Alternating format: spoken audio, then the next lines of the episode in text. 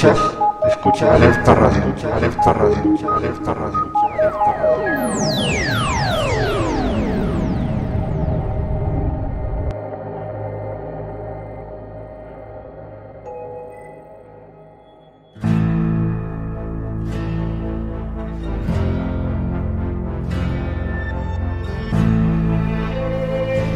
El espectáculo está a punto de comenzar. Pero no se alarmen ustedes, no les cobraremos la entrada. Al menos de un modo material. Como de costumbre, les haremos pasar un rato de suspense y de terrorífica emoción. Y si nos excedemos, escríbanos diciendo. Pero por favor, no se muevan de sus asientos.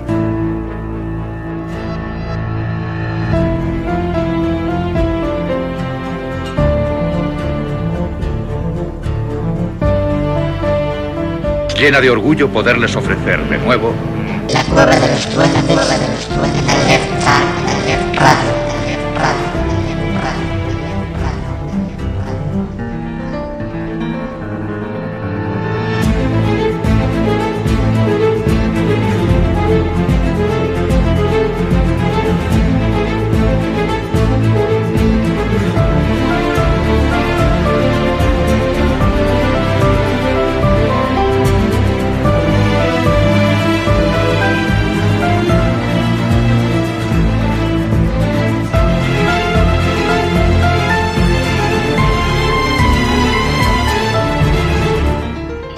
siguen este programa, sabrán que nunca ocurre lo que se espera de antemano, que disfruten.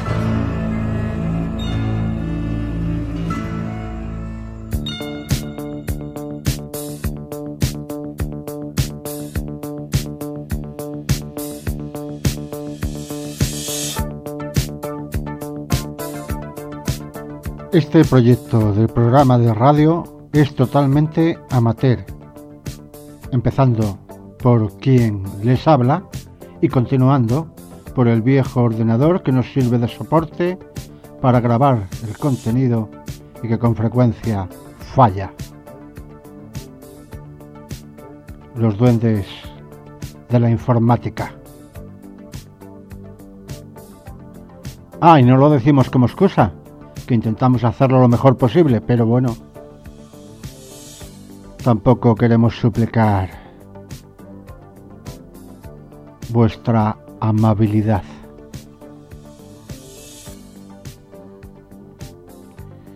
Lo que sí tenemos que decir es que como es completamente amateur, siempre será gratis.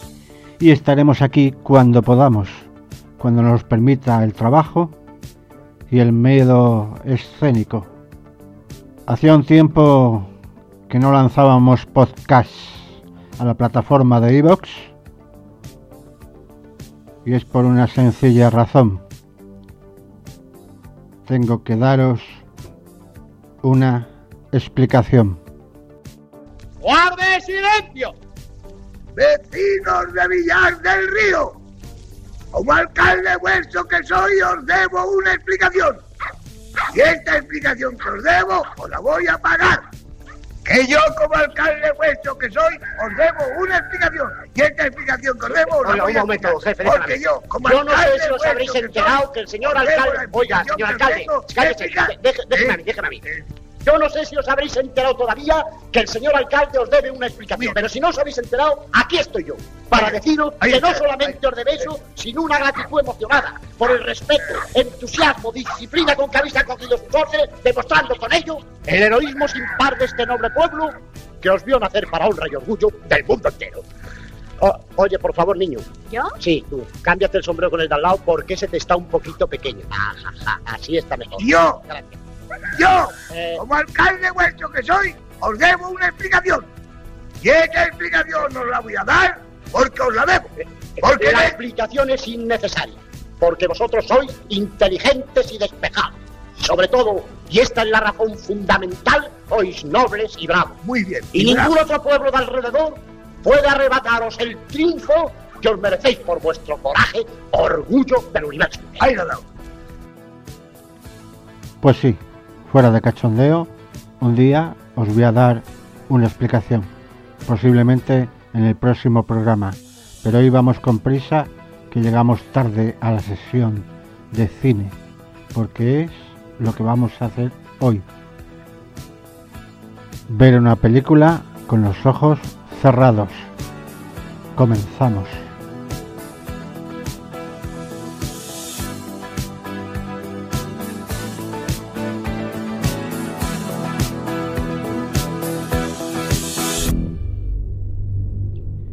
Nos vamos hoy al cine, como ya hicimos hace tiempo en la cueva de los duendes, aquella vez que nos fuimos a ver Doce hombres sin piedad, y que por cierto fue un gran éxito.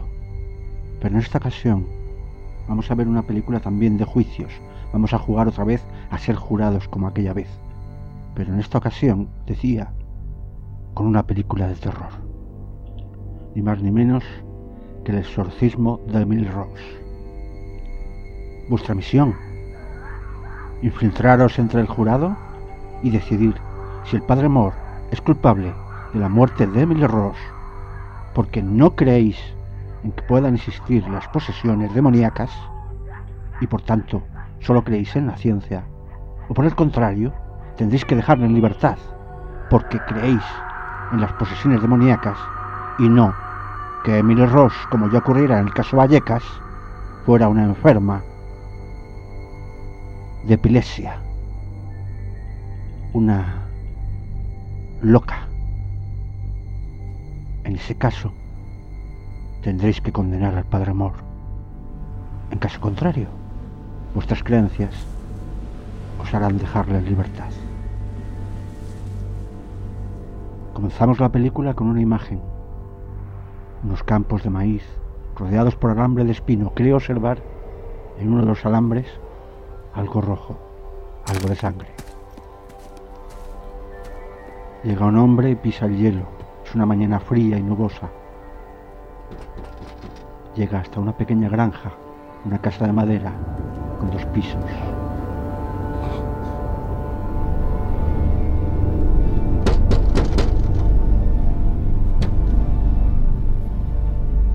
Llama a la puerta y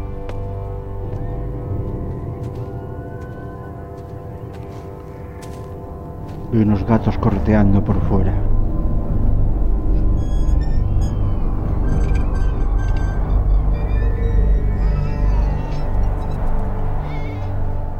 Alguien se asoma a la ventana y mientras espera se fija en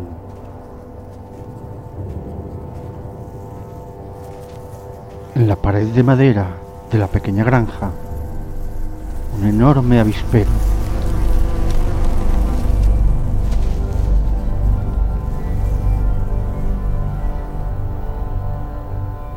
Nuestro visitante es un hombre mayor, con sombrero y maletín y una gabardina. Finalmente, alguien le pregunta desde la ventana. ¿Es usted el médico forense?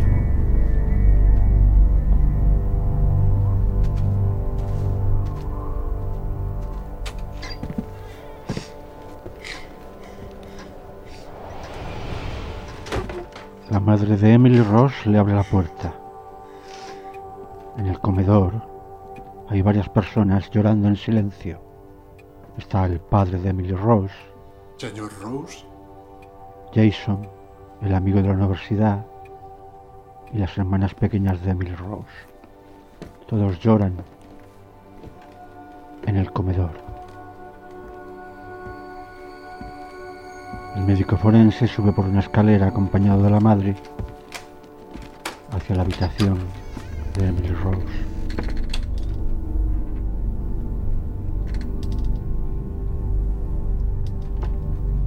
En la puerta sale de dicha habitación el padre Moore.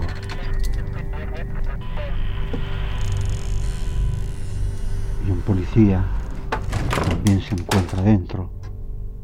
Cierra la puerta.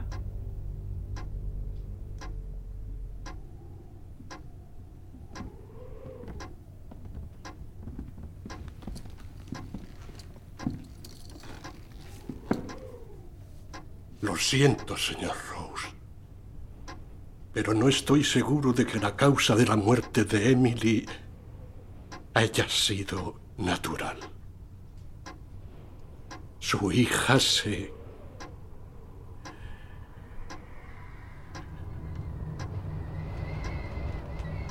Ahora, el padre Moore es detenido. Disculpe, padre. Padre Moore. Tendrá que acompañarme. En la siguiente escena, una importante reunión en la oficina del fiscal general. Están decidiendo a qué fiscal le van a dar el caso. díganos algo, por favor. ¿Nos quiere comentar algo sobre la causa de la muerte? Estamos en el condado de Crescent esta tarde y este es ¿Qué hay de los padres? No quieren hablar con la policía. ¿Tenemos cargos contra ellos? No, el propio cura admite que él estaba al mando. Haría falta un fiscal cristiano para esto, preferiblemente católico. Alguien acostumbrado a toda esta mierda y a quien el público considere imparcial. Necesitamos a un hombre devoto. Ethan Thomas. Aunque no es católico. Es metodista, creo. Pero es un hombre muy religioso. Ensaya con el coro, da clases de catecismo. Ya, pero no es ningún corderito. Ese hijo de puta sabe destrozar a la gente con sus preguntas. Es muy listo. Está bien, que deje lo que está haciendo. Será nuestro hombre. Estamos ahora en un pub. En la barra, tomando una copa, una joven abogada llamada Erin Brunner es avisada. Le hacen una seña desde un grupo de hombres que están hablando. Es su jefe, que está reunido con unos colegas. Bueno, eso es ambición. No para de trabajar ni cuando bebe. Caballeros ya conocen a Erin Brunner. Claro. Hola. Estaba convencido de que iban a freír a Van Hopper, pero usted me sacó del error. El sistema funcionó. ¿Nos disculpan un momento, por favor? ¿Has visto al cura ese en las noticias? He oído algo sobre un exorcismo que salió mal, pero no sé mucho más. La fiscalía le acusa de homicidio por negligencia. Le ofrecieron un buen trato, pero lo ha rechazado. Cal. No querría llevar este La caso. archidiócesis te ha solicitado expresamente. ¿Por qué a mí? Porque siguieron el juicio de Van Hopper como todo el mundo creen que eres lista y convincente. Y quieren que le pidas al cura que lo reconsidere. ¿Y si no quiere qué?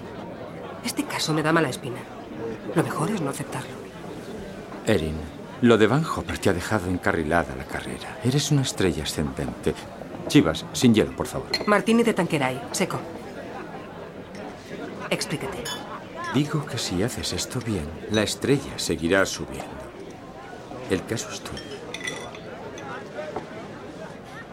¿Y ya has pensado cómo voy a subir esta vez? Soy tu empleada desde hace mucho, Cal. Y he tenido otras ofertas. Erin. ¿Me merezco mi nombre grabado en la puerta al lado del tuyo?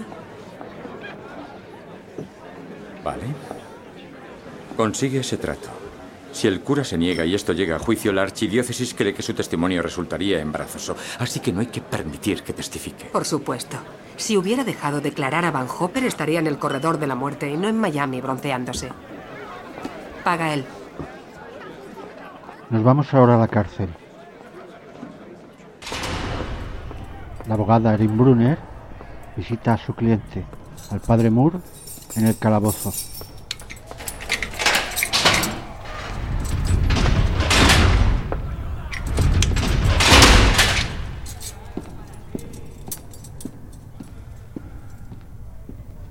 Buenos días, soy Erin Brunner. ¿Puedo sentarme? Trajeron la silla para el defensor de oficio. Y la dejaron ahí porque se dieron cuenta de que no la iba a usar para suicidarme.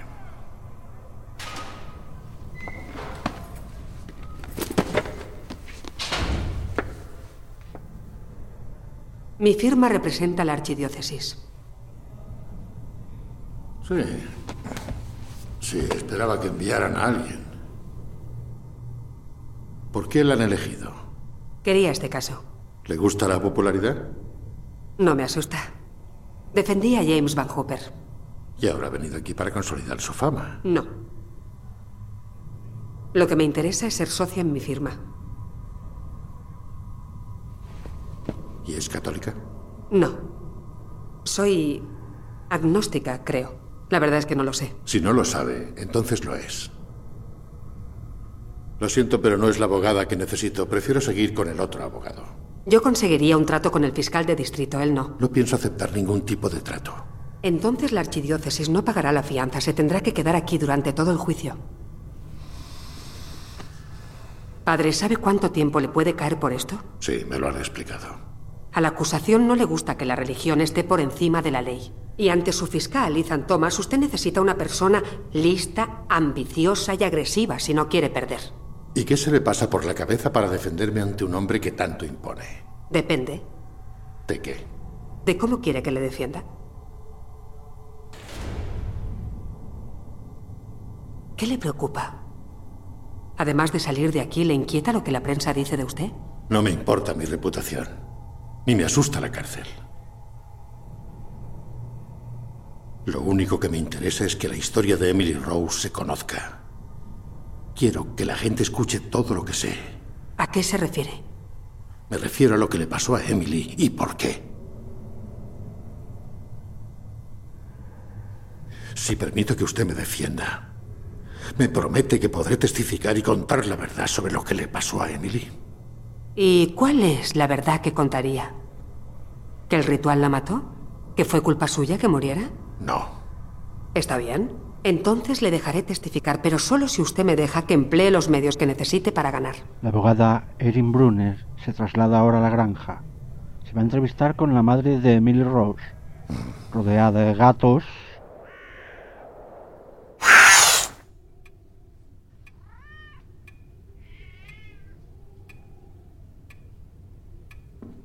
Usted no estará acostumbrada a este tipo de lugar.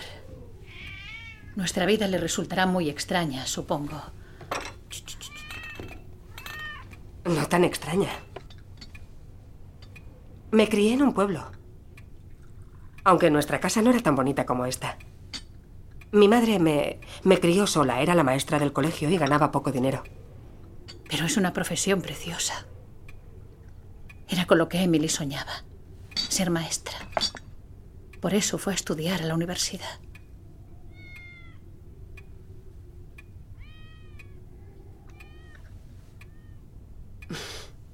Aquí hay muchos gatos. Sí, ya son... once. Creo que hay once. Emily nos los traía a casa. Desde pequeña era incapaz de dejar a un animal abandonado. Antes de que empezaran los problemas, ¿Emily era feliz? Ah, sí. Antes de que se fuera a la universidad, mi Emily era una niña muy feliz. ¿Qué pasa aquí? Niñas. Mamá, Eso es. es una beca, mamá. Lo pagan ellos, me pagan por estudiar. Esto es tu sueño, Emily. ¿Nos vas a dejar? No pasa nada. Todo irá bien. Voy a enseñársela a tu padre. Y ahora el fiscal se reúne con la abogada Erin Brunner. Abogada, gracias por venir. De nada. ¿Le apetece una copa, señor No, Thomas? gracias. Aquí hacen un martini Un agua, excelente. por favor.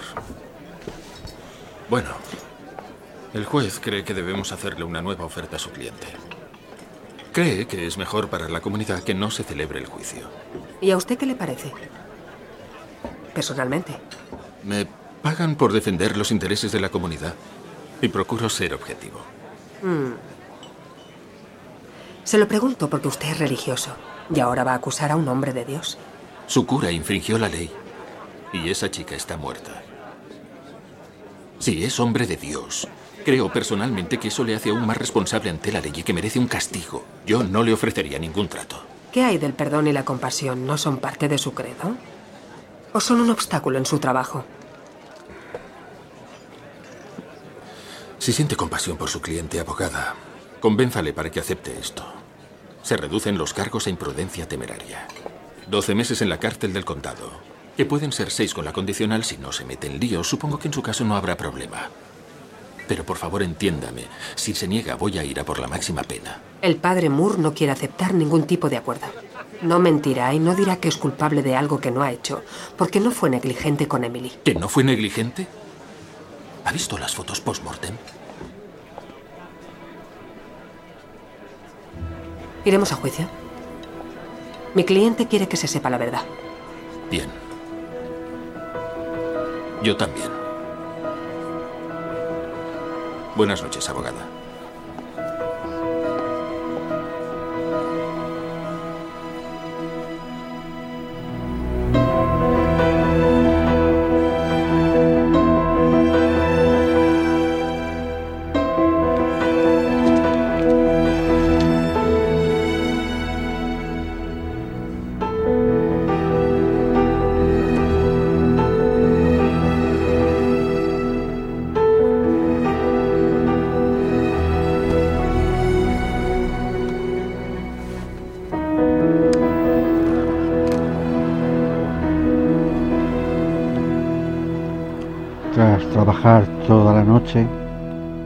Finalmente Erin se acuesta. Deja sobre la mesilla su reloj de pulsera. Y a las tres en punto de la madrugada se para el reloj.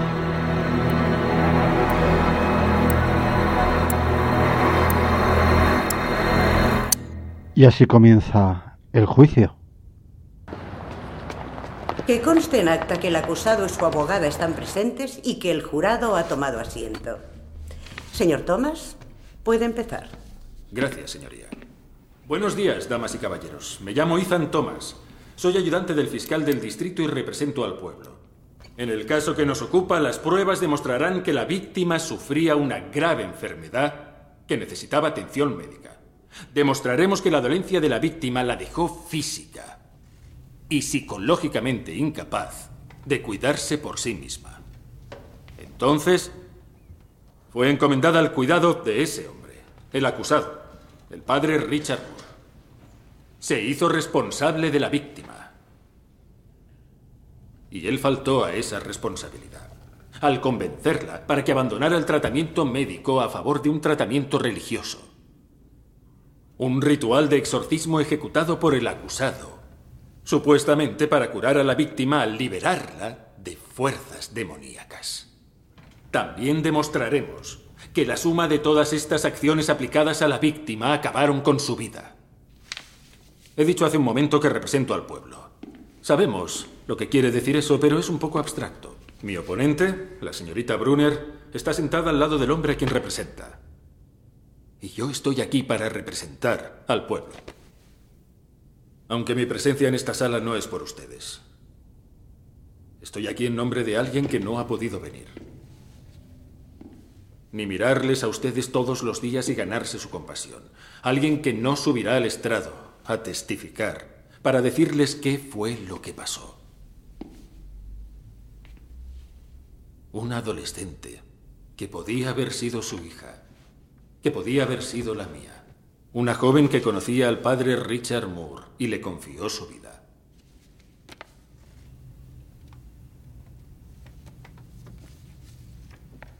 Este era su aspecto. Antes de que el acusado empezara con su tratamiento religioso. Y esta es una fotografía que se le hizo el día de su muerte. El fiscal ha mostrado dos fotos. Una de ellas, después del exorcismo, con la cara totalmente demacrada y ensangrentada. Terrible.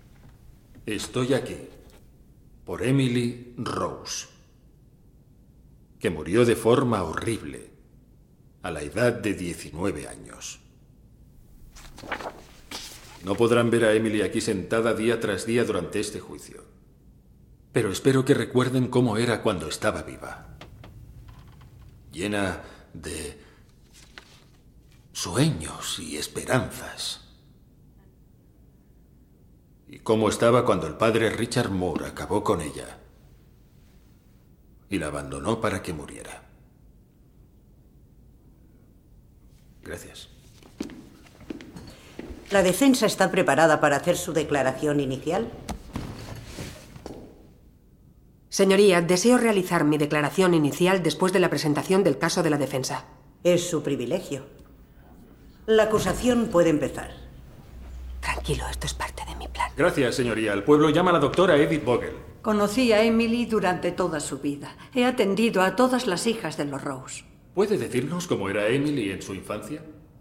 Emily caía enferma con frecuencia. Se quedaba en su casa a menudo leyendo, estudiando música.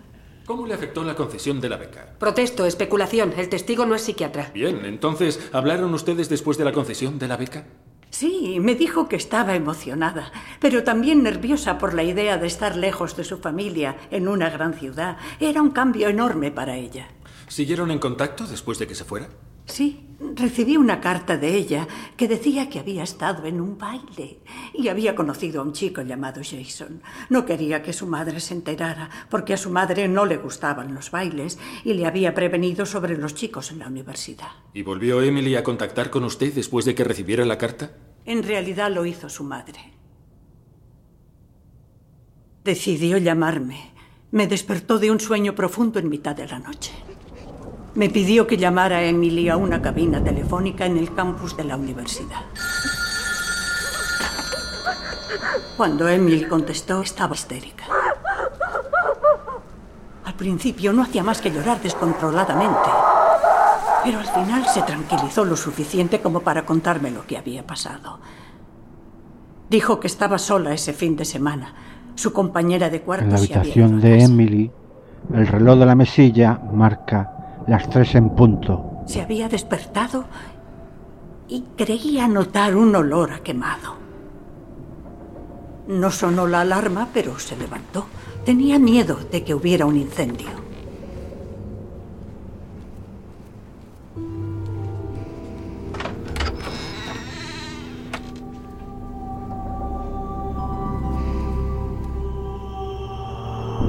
Emily sale de su cuarto y anda por el enorme pasillo de la residencia de estudiantes.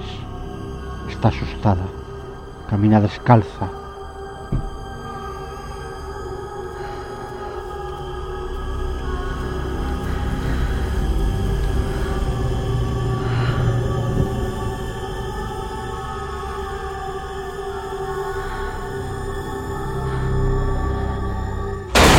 Y una puerta golpea insistentemente.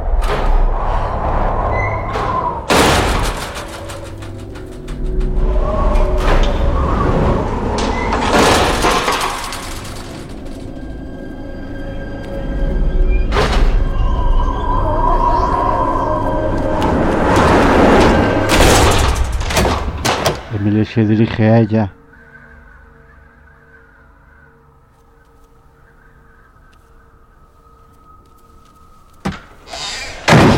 y la cierra finalmente. Poco después se acuesta en su cuarto.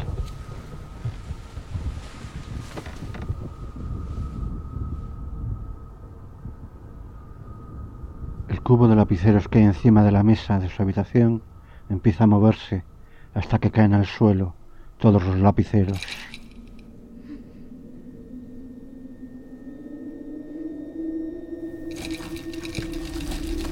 Ella está acostada, pero el colchón se engulle hacia adentro y la agarra, la atrapa. No puede liberarse.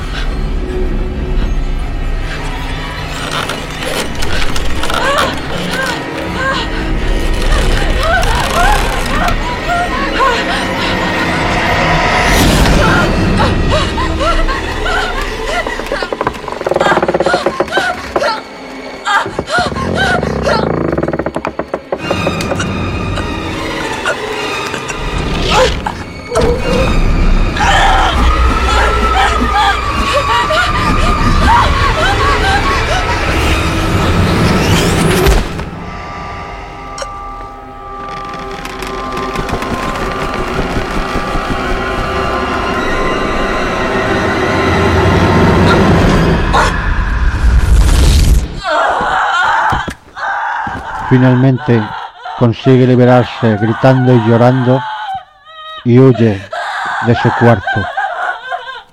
Doctor Miller, ¿cuál es su puesto en el hospital universitario? Soy director del departamento de neurología. Y después de enterarse del incidente en la residencia, ¿qué fue lo que pensó? Al principio pensé que Emily había tomado estupefacientes, algún tipo de alucinógeno. Pero los análisis demostraron que no había consumido drogas. Y cuanto más me explicaba el incidente, más empecé a sospechar que era otra cosa. La epilepsia es consecuencia de una actividad eléctrica rápida y descontrolada en el cerebro. En una crisis severa, el paciente puede quedarse inconsciente durante varios minutos y sufrir contracciones involuntarias de todos los músculos del cuerpo. ¿Una persona que sufre una crisis de este tipo puede tener alucinaciones o percibir las cosas que Emily describió? Las contracciones podrían dar la sensación de presión extrema sobre el cuerpo. Y por supuesto que es posible, con toda esa actividad cerebral, que una persona perciba toda clase de fenómenos extraños y violentos. Al sospechar que Emily era epiléptica, ¿cómo procedió? Le hicimos un electroencefalograma. ¿Y qué mostraba el electro? Mostraba un posible foco epiléptico en el lóbulo temporal izquierdo de la paciente. ¿Y esto requería tratamiento específico? Eh, sí, comencé a administrarle un fármaco que se llama Gambutrol. También le aconsejé que se hiciera más pruebas y chequeos regulares. Pero Emily no se presentó a las citas que habíamos previsto. ¿Le explicó por qué ella no quería volver a visitarle? Sí, estaba convencida de que su problema era esencialmente espiritual. Al parecer, su párroco estaba seguro de ello y ella compartía sus creencias. Doctor, ¿tuvo usted la impresión de que Emily dejó su salud en manos del padre Protesto, Moore está orientando al testigo. Se admite. A finales de octubre, ¿recuerda haberle preguntado a Emily la razón por la que dejó de tomar sus pastillas? Sí. Dijo que el padre Moore le había sugerido que dejara de tomarlas. Y como médico, ¿cuál le parece que fue el resultado de la sugerencia del padre Moore? Creo que la sugerencia del padre Moore acabó con su vida. La Protesto, interrupción señoría. tratamiento El testigo a su afirma muerte. categóricamente sin aportar ninguna evidencia. Técnicamente es correcto, pero lo voy a admitir como opinión de un especialista en la materia. Gracias, doctor Miller. Su testigo. Doctor, ha dicho que observó un posible foco epiléptico en el lóbulo temporal. ¿No implica eso que lo que observó pudo no haber sido un foco epiléptico? Sí, también es posible. Y si el padre Moore sugirió que la víctima no tomara gambutrol, sería un buen consejo si de hecho no era epiléptica. Sí, claro. Pero este no es el caso. Emily era epiléptica. ¿Ah, sí? Cuando Emily veía objetos que se movían solos y notaba una presencia invisible encima de ella, ¿estaba experimentando síntomas típicos de la epilepsia? No, típicos no. ¿Son indicios típicos de cualquier otra perturbación? No sé, por ejemplo, de psicosis. Eh, podríamos decir que sí. Pero la psicosis es una enfermedad radicalmente distinta de la epilepsia. Sí, en mi experiencia lo es. Perdone, doctor, ¿no estará eligiendo nada más los componentes de las experiencias que encajan con su diagnóstico de epilepsia, evitando los indicios de otra enfermedad? Protesto, señoría argumentativa. La retiro. No tiene que contestar.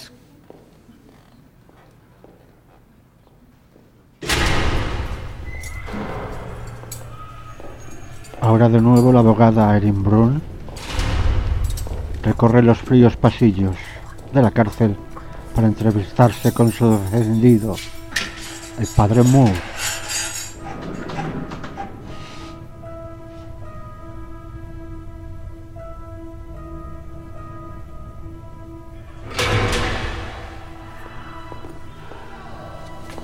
Vayamos al grano. Esta noche me ha concedido poco tiempo. Espere. Oiga.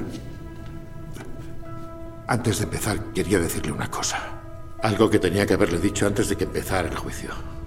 Adelante.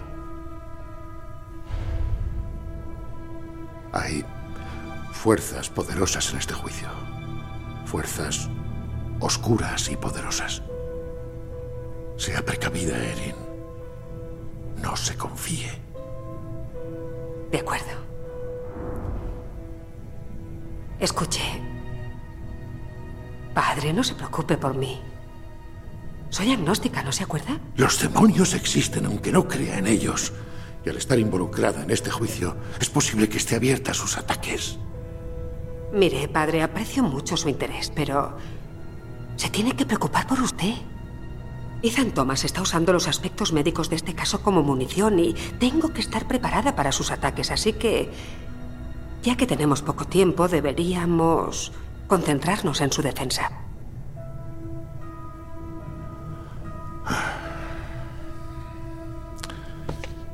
Bien.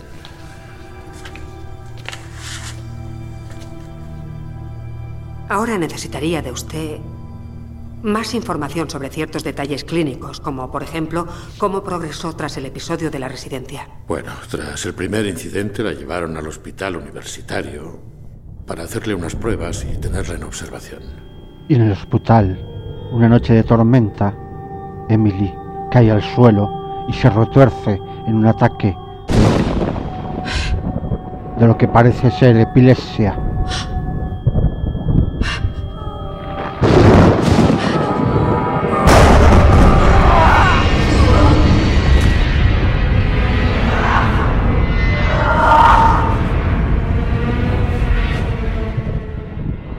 Jason, el amigo de Emily de la universidad, habla con la abogada. Emily me dijo una vez que en su habitación había hecho frente a los demonios, pero que en el hospital la habían vencido. Así que creía que la auténtica posesión comenzó en el hospital. Sí, creo que sí. Y después de eso, las cosas solo iban de mal en peor.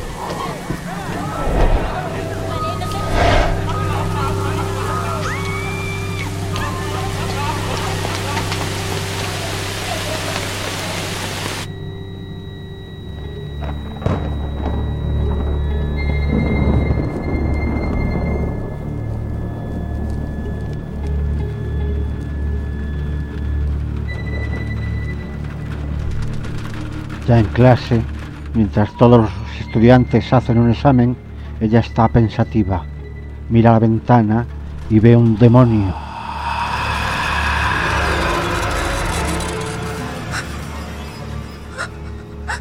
Un terrible demonio se ha dibujado con el vaho y la lluvia. Se vuelve hacia sus compañeros, pero sus caras están cambiando. Los ojos sangran y ella tiene que salir huyendo de la clase. Pero en su ida el terror va en aumento, pues todas las caras de las gentes con las que se cruzan se han vuelto absolutamente terribles, demoníacas.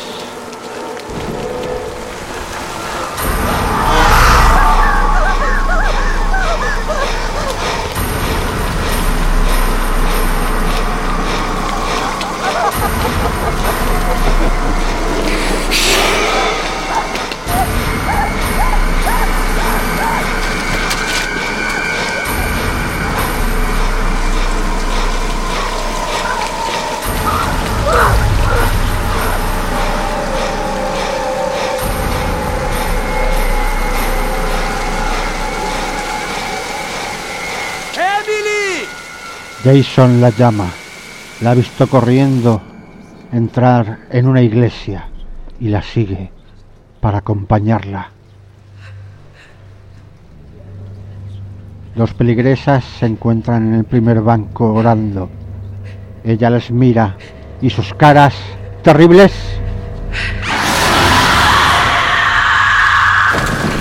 da un grito ensordecedor y las dos mujeres salen corriendo de la iglesia.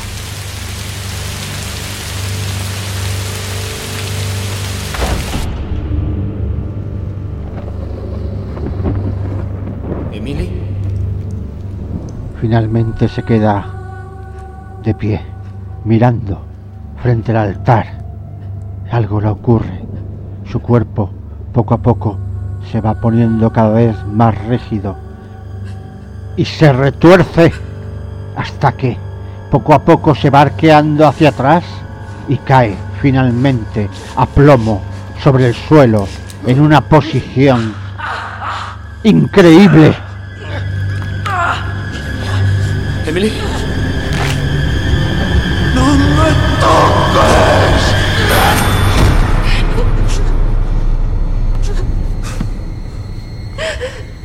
Jason, por favor. No me dejes.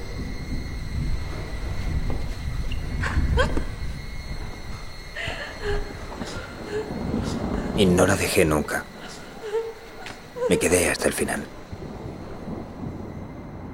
La mayor parte del tiempo fue como una pesadilla, pero no renunciaría ni a un minuto de los que pasé con ella. Fue como si me despertase, ¿sabe? Me hizo sentir cosas diferentes. Cosas que no sabía que podía sentir. No sabía lo muerto que estaba hasta que la conocí. Estamos ahora en un bar. La abogada escucha las noticias. El asesino al que ella defendió ¿Puede subirlo, ha vuelto a matar. policiales ha sido en esta casa de las afueras en la que James Van Hopper ha matado a una joven pareja. Fuentes próximas a la investigación afirman que Van Hopper, que fue absuelto de cargos de asesinato en abril del año pasado, pudo haber conocido a ambas víctimas. Sus nombres de momento no se harán públicos hasta que no se notifique a la familia.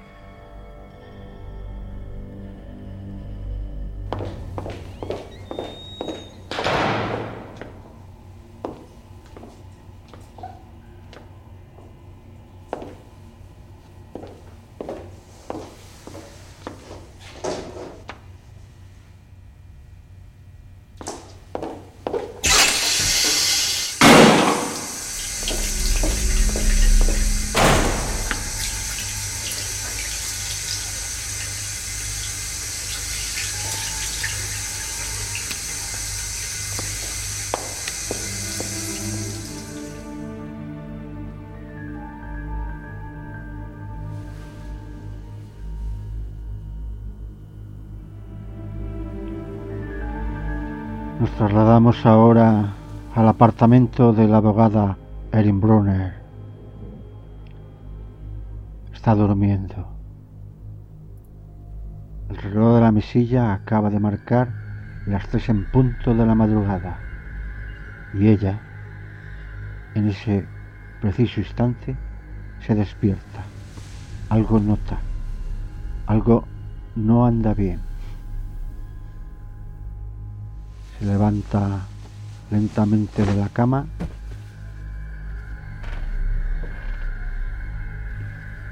Y recorre el pasillo hasta la cocina.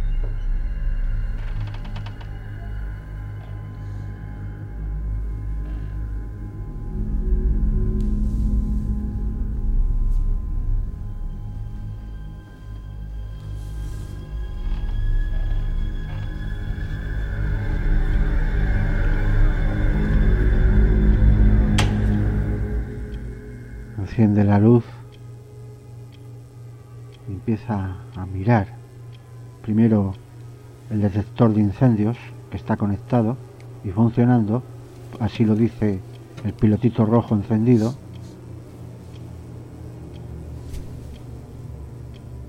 Y después mira a la cocina, acerca su nariz para comprobar si ese olor a quemado es, por ejemplo, el gas pero parece ser que no es por eso. En ese instante se funde la luz de la cocina. Ella toma un vaso de agua.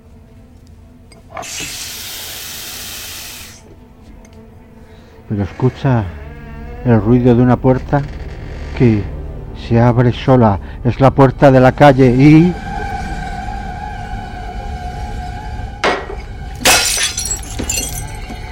Le cae el vaso de cristal y se rompe, haciéndose mil pedazos.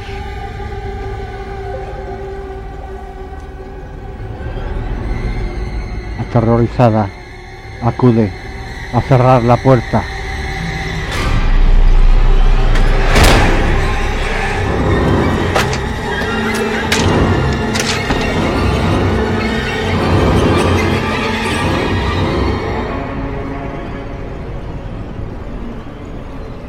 Finalmente comprueba que no hay intrusos en la casa, se calma y se acuesta. Pero la imagen nos lleva en ese preciso instante también a las 3 de la mañana, precisamente a la prisión donde se encuentra cautivo el padre Moore. Y él también tendrá una experiencia paranormal.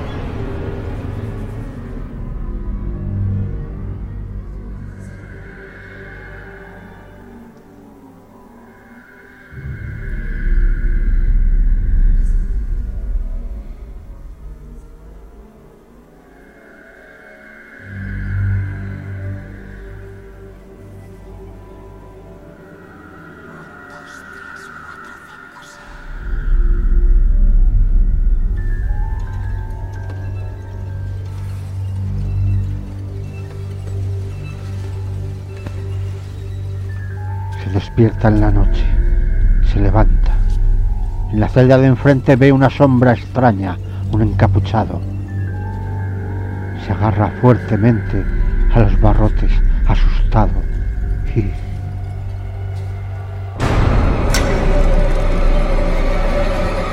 Glorioso príncipe del ejército celestial, Santísimo Miguel Arcángel. Defiéndenos en la batalla contra los poderes y gobernantes de la oscuridad.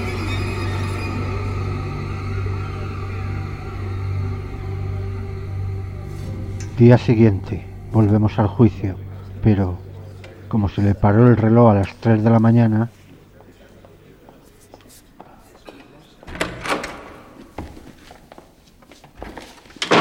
Abogada Brunner, mi jornada en este tribunal empieza a las nueve y media. Lo siento, señoría, yo... Y de eso ya hace 17 minutos. Que no se repita. Sí, señoría. Doctor Briggs, por favor, explique su currículum al tribunal. Estoy doctorado en medicina, psiquiatría y neurología por la Universidad de Johns Hopkins. Y he publicado tres libros y varias docenas de artículos en los campos de neurología y neuropsiquiatría. ¿Cuál fue la causa de la muerte según la autopsia? La fallecida murió debido a una paralización gradual de sus funciones vitales. ¿Por qué dejó de funcionar su cuerpo? La autopsia concluyó que fue la acumulación de numerosos traumas físicos exacerbados por la malnutrición la que dio lugar a una inhibición severa de su capacidad de recuperarse de esos traumas. En otras palabras, su cuerpo hambriento no tenía medios para recuperarse de los daños sufridos, de modo que al final sencillamente quedó agotado. ¿Cuál fue el origen de sus heridas? Algunas fueron el resultado de ataques epilépticos violentos y otras fueron autoinfligidas. Y en su opinión, ¿por qué se hacía Emily daño a sí misma y por qué dejó de comer? Revisando su expediente completo, llegué a la conclusión de que la epilepsia de Emily se había convertido en una patología conocida como desorden psicótico epiléptico. Se trata de un cuadro inusual, pero es algo que he visto en algunas ocasiones. ¿Entonces Emily era a la vez epiléptica y psicótica? Sí. ¿Y este desorden psicótico epiléptico podría decirnos cómo se manifiesta? Los ataques tendrían los síntomas característicos de la esquizofrenia, tales como alucinaciones auditivas y visuales y en ocasiones paranoia extrema.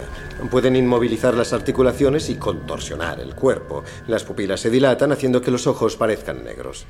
De modo que la epilepsia de Emily, que luego se transformó en una psicosis violenta, ¿se podría haber controlado con el fármaco Cambutrol? Sí, y así habría sido si hubiera seguido con el tratamiento. Doctor Briggs, ¿cree que si Emily hubiera seguido con la medicación aún estaría viva? Por supuesto. Si se trata a tiempo, este desorden raramente llega a resultar mortal. Aunque su estado general era grave. El acusado no entendió que Emily necesitaba continuo tratamiento médico. Gracias, doctor. Su testigo. Doctor, ha dicho que el gambutrol podía haber controlado la dolencia de Emily. ¿Cómo lo sabe? Es el resultado de tomar el fármaco. El gambutrol hubiera controlado sus ataques epilépticos, que eran la causa fundamental de su psicosis. ¿Pero Emily no seguía experimentando síntomas de psicosis después de empezar la medicación? Sí, porque el gambutrol tiene un efecto acumulativo. Necesita tiempo para acumularse en el organismo. Así que supone que el gambutrol le habría ayudado, pero no lo sabe con seguridad. Es la conclusión más lógica, pero... No, no puedo estar seguro. Hmm. Doctor, ¿este desorden psicótico-epiléptico es un término médico común o quizás se lo ha inventado? Descubrí la enfermedad y le puse ese nombre O en un artículo. el desorden psicótico-epiléptico es su teoría favorita, Protesto pero nada más. argumentativa. Se admite. Cuando Emily decidió terminar su tratamiento, ¿qué cree que se tenía que haber hecho? Al reconocer su cuadro, yo la habría tranquilizado y alimentado a la fuerza, y de ser necesario la habría tratado con terapia electroconvulsiva. Tratamiento de electrochoque. ¿Mm? ¿Y lo habría hecho sin su permiso? ¿Para salvar su vida? Por supuesto.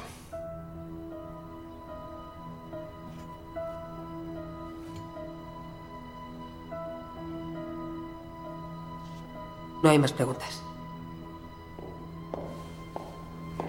El testigo puede retirarse. Señoría, solicito que esta fotografía quede registrada como prueba 3A de la acusación y un receso hasta mañana. La fotografía queda registrada como prueba. El juicio se suspende hasta mañana por la mañana a las nueve y media en punto. Momento en el cual la defensa hará su declaración inicial y llamará a su primer testigo. Siento haber llegado tarde. No he dormido mucho. La electricidad falló y me desprogramó el despertador. No volverá a ocurrir. Yo tampoco he dormido. ¿Qué le ha pasado a usted? No importa. Está siendo atacada. ¿De qué habla? Se ha metido en una batalla espiritual, Erin. Las fuerzas de la oscuridad intentan alejarla de la luz. No se preocupe por lo de hoy. Vamos bien.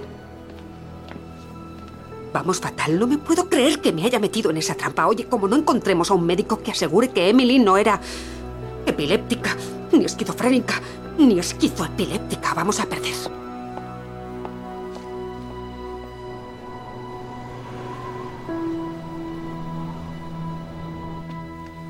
Cortesía de la Biblioteca Municipal y de la Universidad. Te puedes leer otra docena de libros divertidísimos sobre temas demoníacos y sobre perturbados mentales.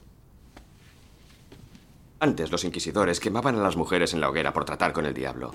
Alégrate de no tener clientes así. ¿Has encontrado algún especialista? Todavía no. El psiquiatra que querías está ocupado con otro juicio. Y el neurólogo se va en su yate a Costa Rica. Este libro fue escrito por una antropóloga. Habla sobre casos recientes de posesión, sobre todo en el tercer mundo. Supongo que por ahí la gente es más supersticiosa. Puede. O puede que sepan reconocer la posesión. Tal vez nosotros no sepamos identificarla. ¿Estás diciendo que crees en esas cosas? No. Pero no deberíamos limitarnos a invalidar la postura de la acusación basándonos solo en argumentos médicos. Deberíamos intentar validar la alternativa. ¿Validar la posesión ante un tribunal? Sí. Bien. Podríamos traer algún sacerdote que esté involucrado en el tema, si encontramos alguno. La archidiócesis no lo permitirá. Quieren limitar su exposición al padre Moore y a nadie más. Pero tengo tres artículos de la antropóloga que escribió este libro y plantea el tema de la posesión desde una perspectiva científica y no intenta desmentirla. ¿Entro en contacto con ella? Sí. Sigue buscando algún médico para refutar al doctor Briggs, pero envía todos los datos a la doctora Sadira Adani. Damas y caballeros del jurado, como ya sabrán, me llamo Erin Brunner y represento al acusado Richard Moore. El señor Thomas arguye que Emily Rose padecía una dolencia médica grave que requería tratamiento médico. Nada más. Ha declarado que cualquier propósito por parte de mi cliente de ayudar a Emily por algún medio que no fuera médico no solo fue inapropiado, sino que fue negligente. Me gustaría pedirles una actitud abierta ante nuestros testigos y nuestras pruebas. El tratamiento médico fue la solución para Emily, porque sencillamente no padecía una enfermedad mental. Emily no era ni epiléptica ni psicótica. Emily Rose fue, de hecho, la víctima de una posesión diabólica. El exorcismo fue su única esperanza de curarse. Algunos de ustedes pueden sentirse incapaces de reconciliar las creencias de Emily o las del acusado con las suyas. Es posible que no crean que los demonios existan. No hace falta. Porque verán que como los médicos fracasaron totalmente a la hora de curar a Emily, el padre Moore solo intentó ayudarla de una forma diferente, utilizando un método que él, Emily y su familia estaban convencidos que era su única esperanza de cura. Y demostraremos que a pesar de sus esfuerzos y de su amor sincero por Emily, no había nada en absoluto que el padre Richard Moore pudiera hacer para evitar la muerte de Emily Rose. ¿Estás bien? No vas a comer nada. Estamos ahora en la cafetería con Emily y Jason. Pero los ruidos del tintineo de los cubiertos de los demás comensales retumban en la cabeza de Emily a gran volumen hasta el punto de taparse los oídos.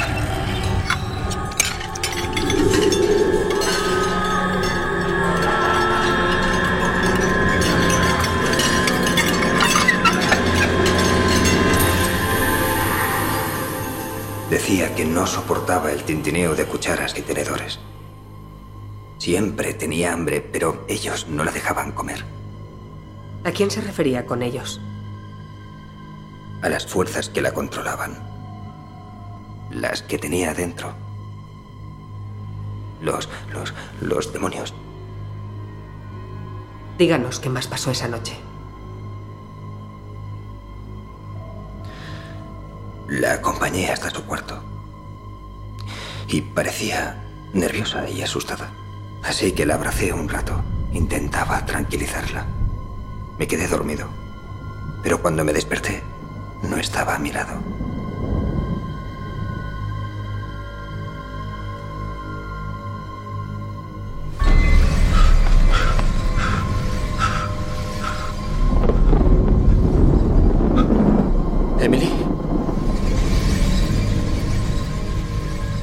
Jason encuentra a Emily tirada en el suelo, completamente inmóvil, retorcida, en un espasmo brutal.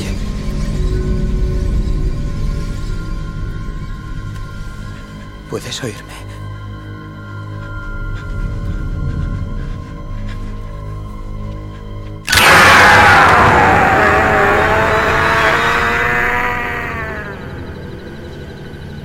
Su padre y me dijo que llevara a Emily a casa. Jason y yo acostamos a Emily, esperando que durmiera. ¿Y cuándo se involucró el padre Moore? Emily se quedó en casa después de aquello. No volvió a la universidad. Iba de mal en peor. Al final, como no mejoraba, llamamos a nuestro párroco, el padre Moore. Cuando llegó, le dije a mi hija Alice que fuese a ver si Emily estaba despierta. Pero la hermana pequeña encuentra a Emily en cuclillas en el suelo y comiendo insectos. Emily. ¿Puedo pasar?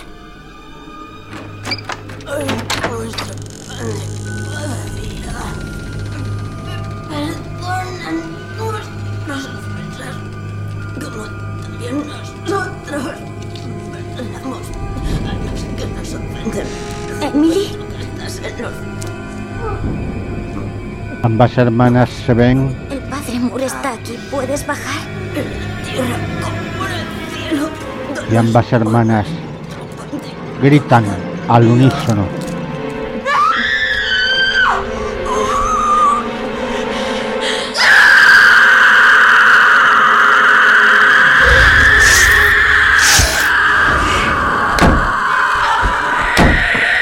Emily sufre un ataque. Empieza a arañar la pared. Se golpea, se arranca el pelo. Tienen que subir el propio padre de Emily y el cura a sujetarla. Intentan calmarla, pero esta lucha, intenta desatarse.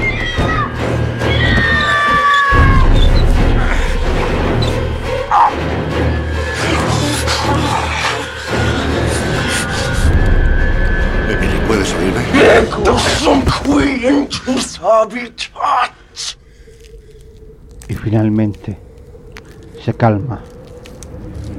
O mejor dicho, se queda rígida, como una estatua.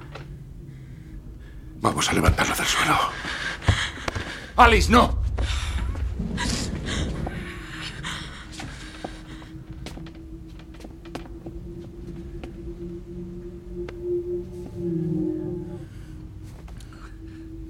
Egos un quenchus habitat. Petego sum qui vadet in nomine eus.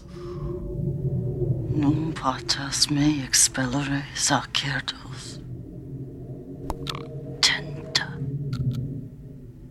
Ego te provoco. Emily cae al suelo desmayada y golpea al padre Moore.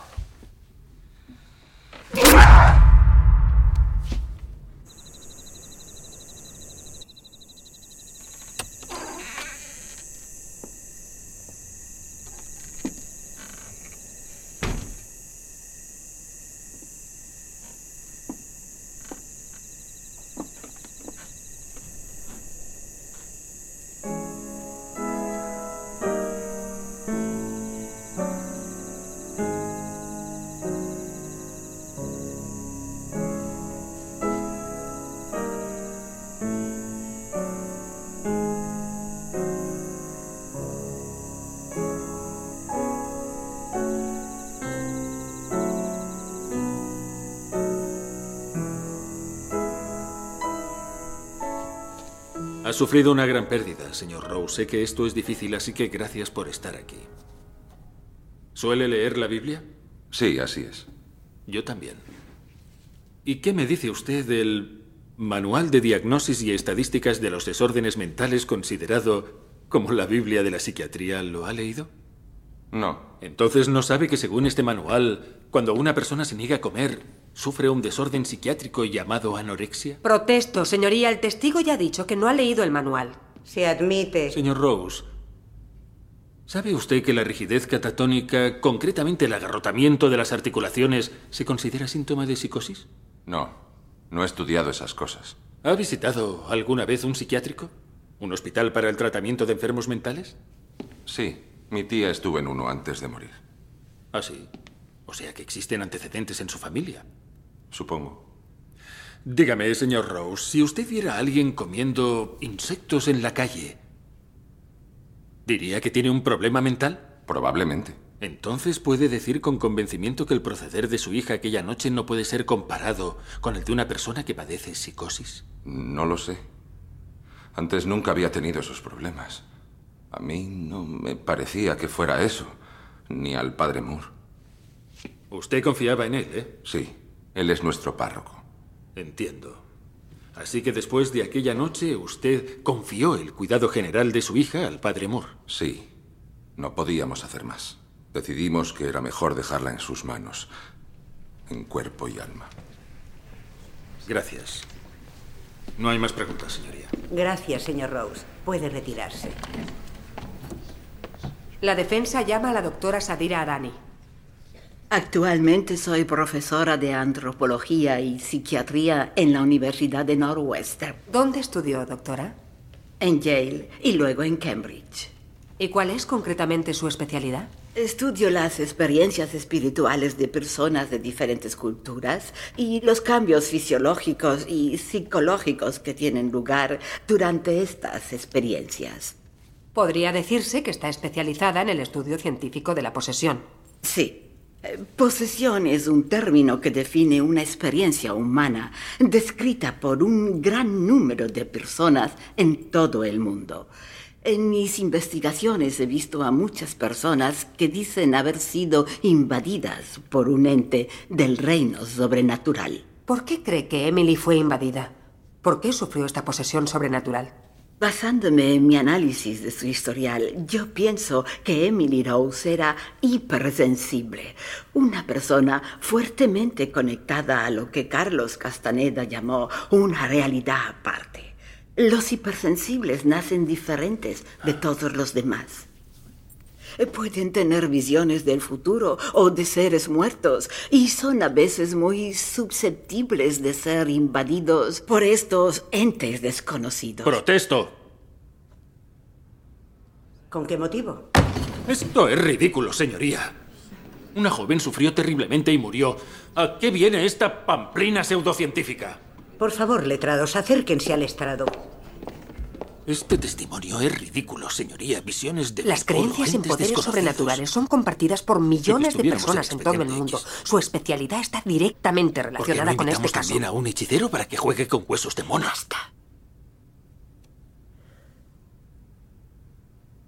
Hemos escuchado varios testimonios apoyando la explicación médica de la enfermedad de Emily. Ahora declaro una persona que ha dedicado toda su carrera a la explicación de la defensa. Una experta en exorcismos, si quiere. Escucharemos lo que tiene que decir. Gracias, señoría. Doctora Adani, ¿por qué cree que fracasó el exorcismo de Emily? Eh, Por el tratamiento médico, específicamente por el fármaco Cambutrol. Por favor, explíquese. El ritual de exorcismo provoca en el cerebro actividad que aísla a la persona de la experiencia de posesión. Pero en el exorcismo de Emily, esto no fue posible porque el médico le había dado gambutrol que tiene un efecto estupefaciente sobre el cerebro. El fármaco la inmunizó al choque psicoespiritual, que es la finalidad misma del exorcismo. ¿Cuál cree usted que fue el resultado final del tratamiento con este fármaco? El gambutrol impidió a Emily liberarse de su estado, la dejó incapaz de responder al exorcismo y por lo tanto contribuyó directamente a su muerte. No hay más preguntas. Erin. Tengo a un médico que quiere testificar. Es un testigo ocular. Estaba allí, presenció el exorcismo. ¿Qué? Ha llamado él. Doctor Graham Cartwright, Departamento de Psiquiatría Normal, Hospital de Santa María.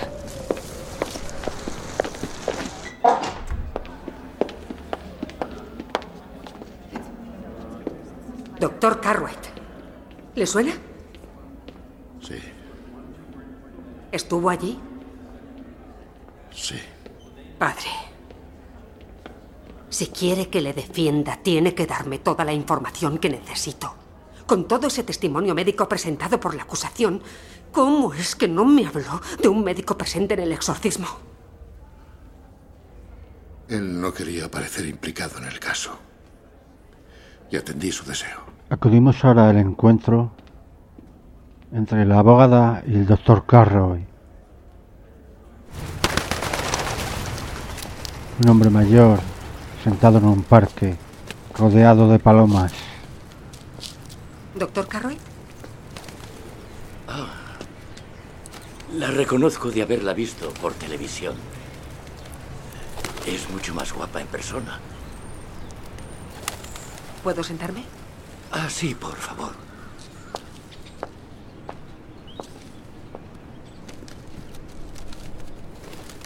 La cosa está mal. Pensé que el padre Moore no me necesitaría, pero no quiero que vaya a la cárcel. ¿Cómo lo conoció? Bueno, ah, fui feligrés en la iglesia de San Vicente hace unos 15 años. No sabía nada de él hasta que un día me llamó por teléfono. Necesitaba ayuda, así que ¿Qué clase de ayuda? Buscaba la opinión médica ah, de un psiquiatra, de alguien que conociera y en el que confiara ah, para observar el estado físico y mental de Emily durante eh, ese... Durante el exorcismo. Sí.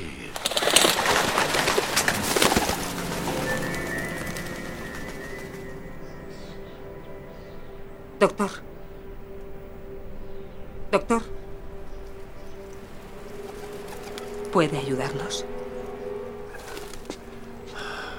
Esa chica no era esquizofrénica, tampoco epiléptica, ni ninguna combinación de las dos. He visto muchas personas con esos problemas. Son dolencias terribles, pero no me asustan. Pero lo que vio esa noche en Emily, eso sí le asustó. Dios, de haberlo sabido jamás habría ido. He vuelto a rezar desde entonces. Esa noche examiné a Emily antes de volver a la ciudad. Estaba lúcida, consciente de la presencia de un ente extraño dentro de ella. Si el ente no actuaba, Emily volvía a su comportamiento normal. Y claro, esta conciencia de su otro estado mental no es indicativa de psicosis. Los locos no saben que están locos. Exacto. ¿Testificará sobre todo esto, doctor? Sobre todo lo que vio. Envíeme la documentación y dígame cuándo. Gracias, doctor. Le necesitamos. Antes de ser detenido, el padre Moore me envió esto. Me pidió que se lo guardara. Ahora es suyo. Y le entrega una grabadora. Una cosa más. Cuando usted vio a Emily, ¿el padre le pidió atención médica para ella? Él trataba de que Emily no se autolesionara y de que comiera algo. Yo le dije que como médico no podía ayudarla. Nuevo encuentro de la abogada y el padre Moore en prisión. El doctor Carway va a testificar.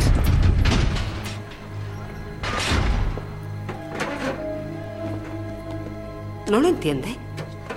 No es solo testigo ocular del exorcismo, también puede refutar los argumentos médicos de la acusación. Es ¿Cuándo fantástico. voy a testificar yo? No lo sé, pero vayamos paso a paso. No. Lo más importante es la historia de Emily. que solo yo puedo contar. Entiendo. ¿Ha pensado en aquello que le dije?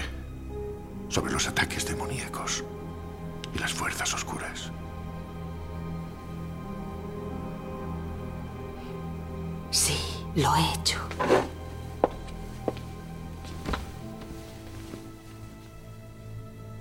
Ese día, tras el testimonio de Briggs,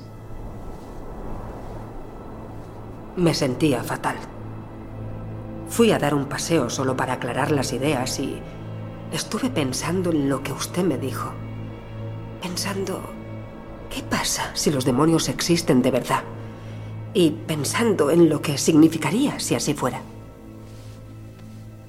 Porque yo tengo mis propios demonios. De repente vi algo en el suelo.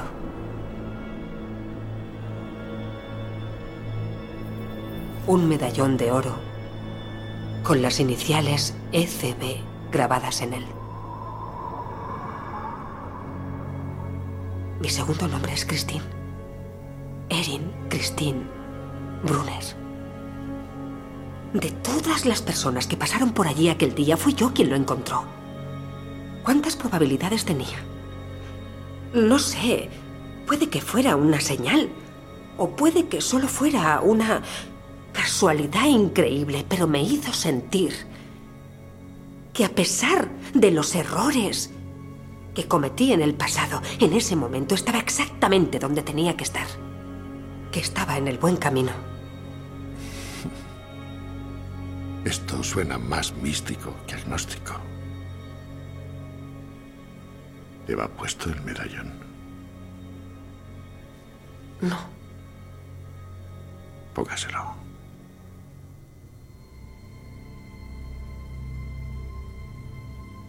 La archidiócesis no quiere que testifique. Tienen miedo de que les avergüence, testificando sobre absurdas fantasías sobrenaturales. Esperan que yo le convenza. Pero ni siquiera voy a intentarlo. ¿Por qué no? Si la archidiócesis quiere evitar un escándalo, es necesario que usted salga libre. Pienso que a un jurado le encontrará sincero y creíble y cuando el doctor Carway corrobore su testimonio y refute los argumentos de la acusación, le absolverán. Y todos me lo agradecerán. Estamos en el apartamento de la abogada. Duerme, pero escucha unos ruidos y se despierta. Mira el reloj y es justo las tres en punto de la madrugada. Se levanta de la cama y averigua que esos sonidos vienen de la grabadora que se ha puesto en marcha sola.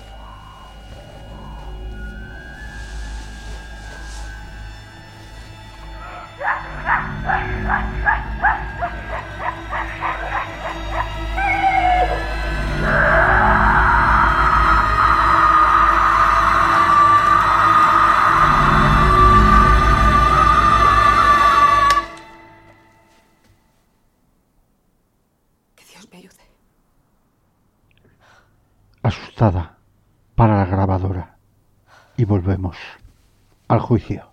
¿Jura ante Dios decir la verdad, toda la verdad y nada más que la verdad? Lo juro. Padre Moore, antes de poder llevar a cabo el exorcismo necesitó un permiso de su iglesia, ¿verdad? Sí, el día 27 de octubre del año pasado presenté mi evaluación y recomendación al arzobispo y ese mismo día autorizó el exorcismo antes de salir de su despacho. Cuéntenos qué pasó esa noche. Volví a casa y me quedé despierto casi toda la noche estudiando el ritual romano, pensando en lo que iba a pasar. ¿Se refiere al ritual romano de exorcismo? ¿Un texto usado por sacerdotes católicos como guía durante los ritos de exorcismo? Sí, en realidad creo que me dormí mientras leía. ¿Qué pasó luego? Me desperté. Tenía frío. Eran las tres en punto de la madrugada. Las tres de la madrugada es la medianoche demoníaca. Para los demonios es una forma de burlarse de la Santa Trinidad. Es una inversión de las tres de la tarde, la hora milagrosa, aceptada por tradición general como la hora de la muerte de Cristo. empecé a percibir un olor a quemado. Poco después lo relacioné y recordé que precisamente ese mismo olor a quemado también lo había sentido Emily. En un flashback vemos como el padre Moore sale de su cuarto.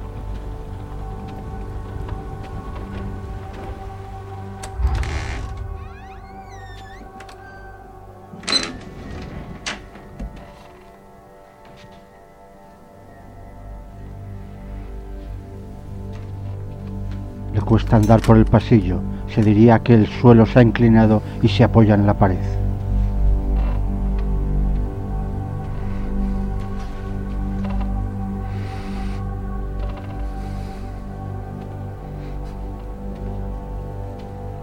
Se fija en las vidrieras de abajo y ve como los ojos de la imagen sangran.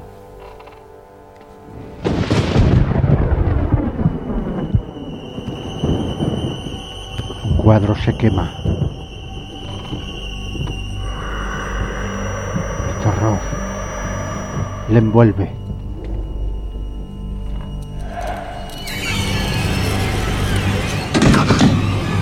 Santa María, Madre de Dios, ruega por nosotros, pecadores.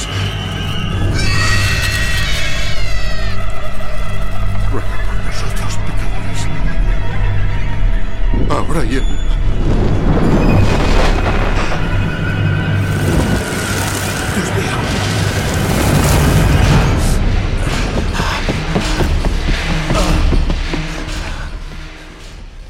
y huye por las escaleras hasta la calle donde llueve.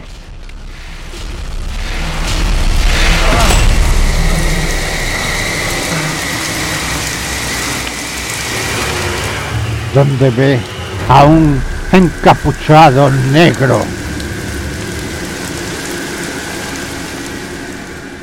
¿Cómo interpretó ese fenómeno, esa señal hacia usted?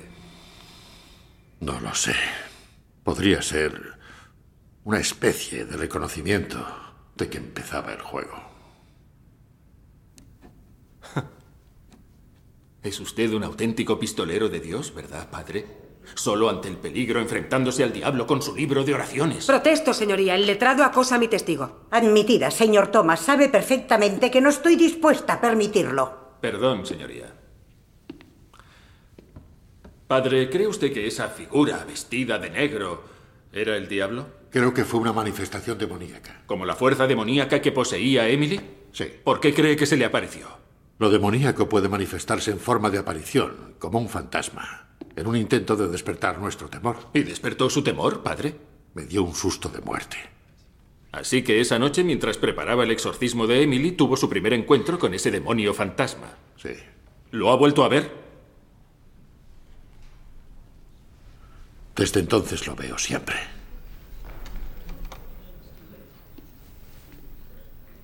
No hay más preguntas, de momento.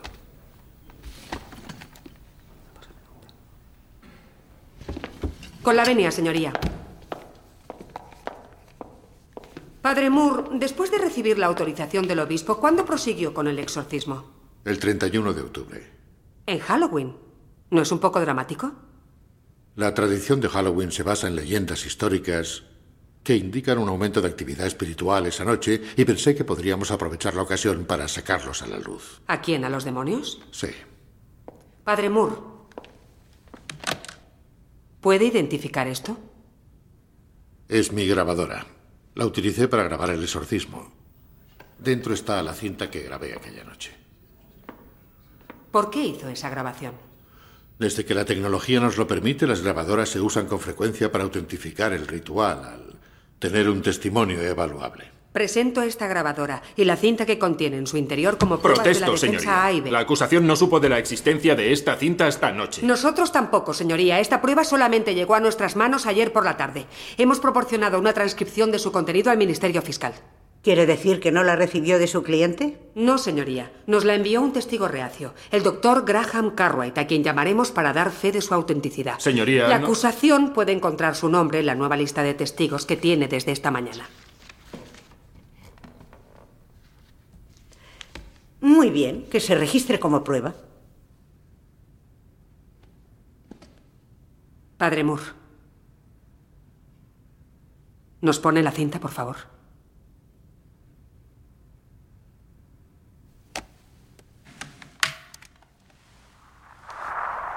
Este es el de Emily Rose. Estamos presentes. ¿Quién les habla? El padre Richard Moore. Nathaniel, el padre de Emily. Jason, su amigo. Un médico que está aquí para observar a Emily durante el rito. Y la propia Emily, que ha dado su permiso para que se realice el exorcismo. Bien, escuchad. Podéis rezar el rosario o cualquier oración privada que queráis para pedir su salvación cuando no estéis respondiéndome. Sobre todo, haced todo lo que os pida, sin rechistar.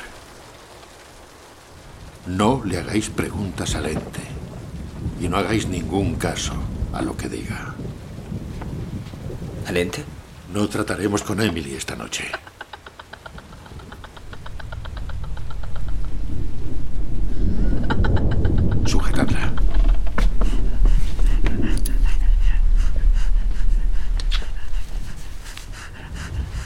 Jesucristo nuestro Señor, ten piedad de nosotros.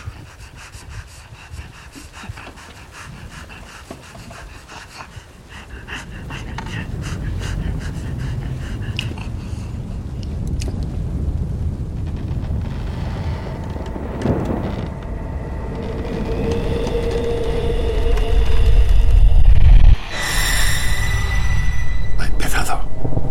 Oremos.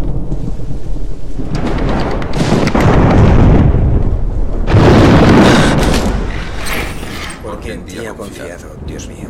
Envíale ayuda desde el lugar sagrado, Señor.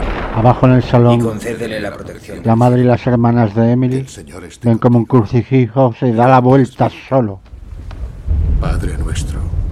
Emily suelta las cuerdas de sus muñecas y ataca a su padre. Dios mío, ¿está usted bien? Lanza un objeto al padre Moore, pero este no le da. Venga a nosotros reino. Hágase tu voluntad en la tierra como en el Estoy bien, cielo. estoy bien. Danos hoy nuestro pan de cada día. Y perdona Perdona nuestras nuestras ofensas, como también nosotros perdonamos a los que nos ofenden. No nos dejes caer en la tentación. ¡Líbranos del mal!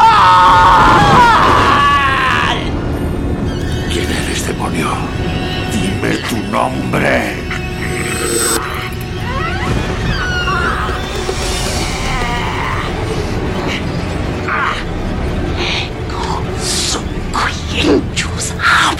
In nomine Christi, desígnate. 1, 2, 3, 4, 5, 6. 1, 2, 3, 4, 5, 6.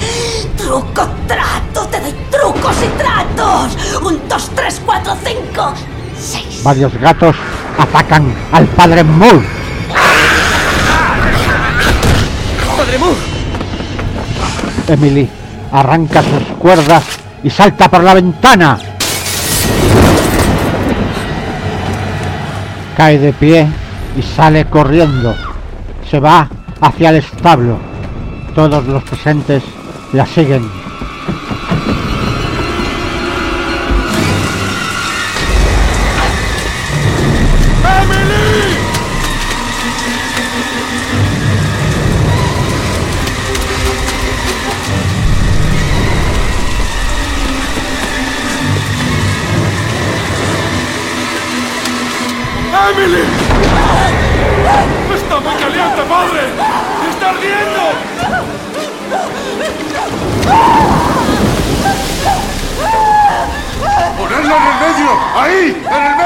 El grito desgarrador de Emily hace que los caballos se inquieten y golpeen las puertas del establo.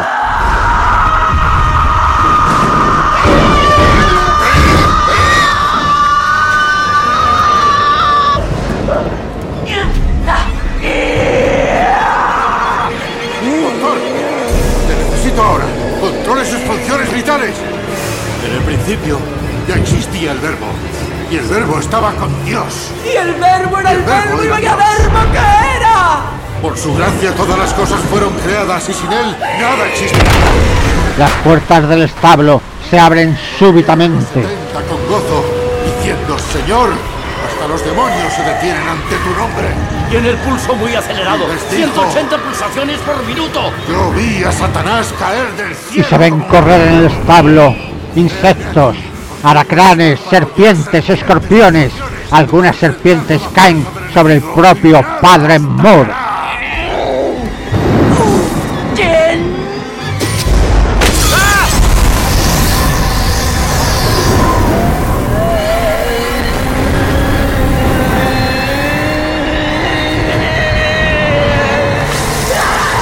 El Padre Moore pone un crucifijo a Emily. Esta cae al suelo y se agita brutalmente. Entonces el doctor acude a asistirla, pero Emily ataca al doctor. ¡Suelta, demonio! Te lo ordeno en nombre de nuestro Señor Jesucristo. Dime tu nombre, ángel del mal. Es él quien te manda. El mismo que te ordenó que te hundieras en lo más profundo de la tierra. En nombre de nuestro Señor Jesucristo. En su nombre te lo ordeno. Dime tu nombre, demonio. ¡Hombres!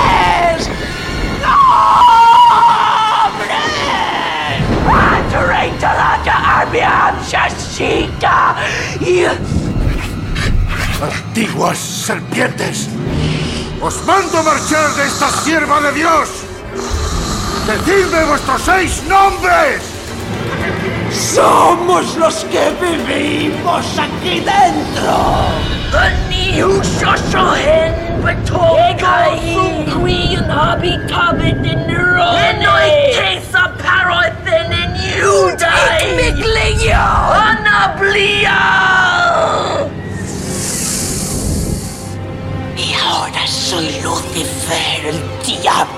hecho carne.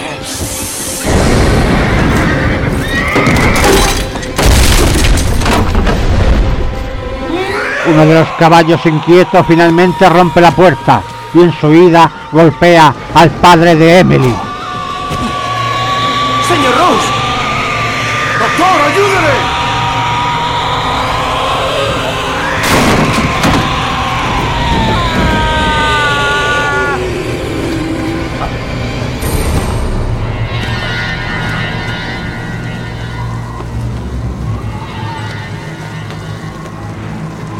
Tras unos instantes el señor Rose se reanimó, pero hubo que abandonar el exorcismo.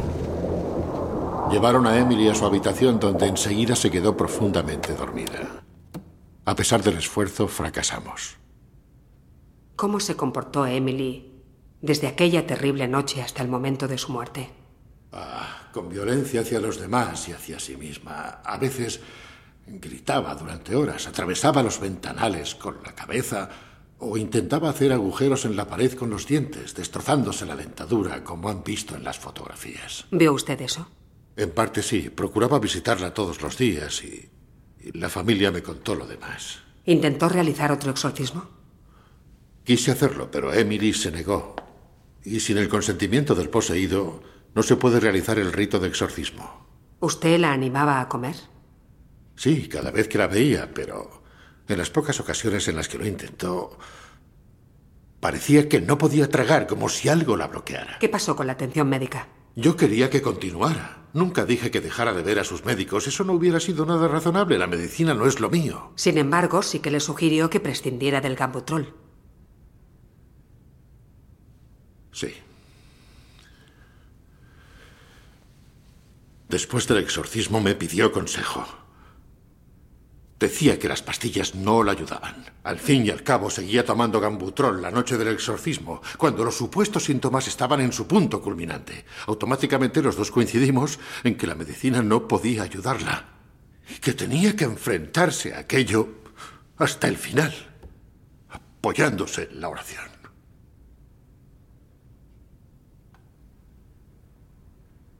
Las dos voces simultáneas que acabamos de oír. ¿Está seguro de que ambas salían de Emily al mismo tiempo? Sí, sí, las oí. ¿Ha manipulado esa cinta de alguna manera? No, no he tocado la cinta. No hay más preguntas por ahora.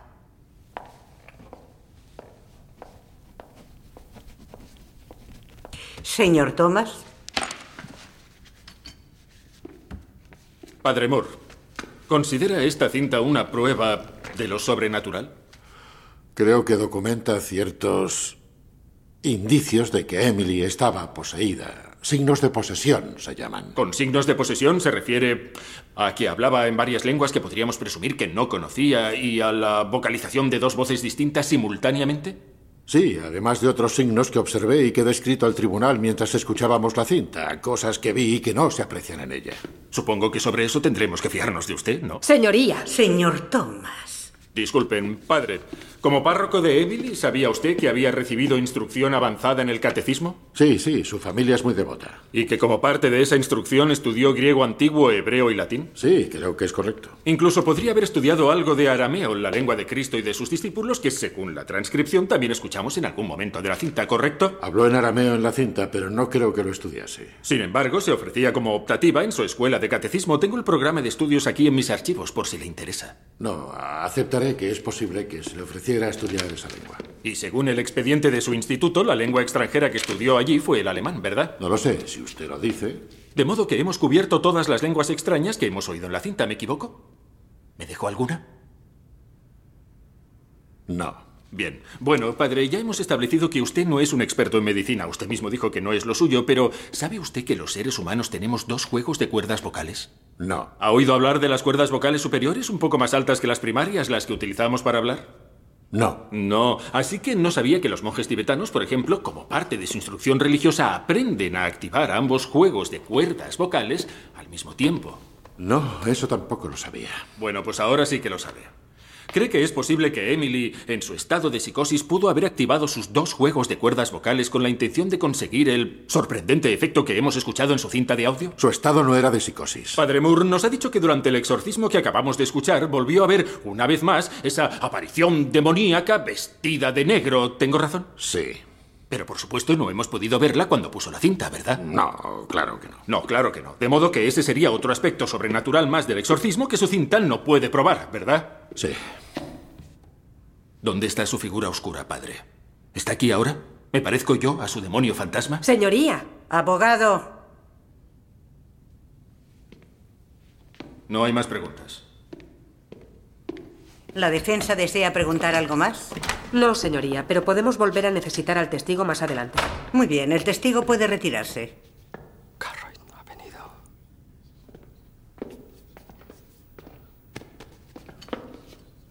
Señoría, mi próximo testigo debe de haber tenido algún problema para llegar. Solicitamos un pequeño descanso. Abogada, ya he hecho esperar a este tribunal, así que desestimaré su Señoría, solicitud. por favor. El doctor Cartwright vino a nosotros de buena fe. Como testigo ocular del exorcismo que hemos escuchado en la cinta, puede corroborar todo lo que ha dicho mi cliente con su testimonio. Señoría, le- la defensa ya ha presentado su testimonio de exorcismo de forma dramática. Es necesario que...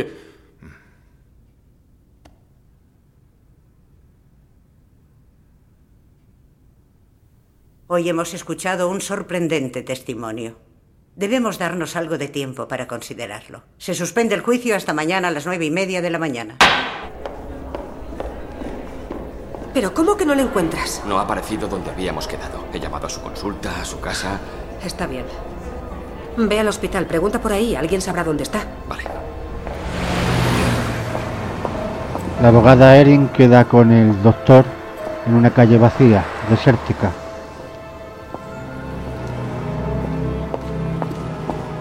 ¿Pero dónde estaba? Dígale al padre Moore que lo siento. Dígale que sé que los demonios son reales y que admiro su valor al dar la cara y denunciarlos. Dígale que sé lo que pueden hacer. De manera sorprendente, un vehículo aparece de la nada y atropella mortalmente al doctor Carroy.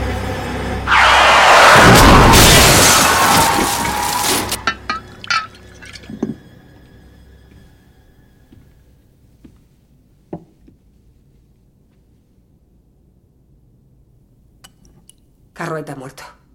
Ya lo sé. ¿Estás borracha? Aún no, pero estoy en ello. ¿Has leído esto?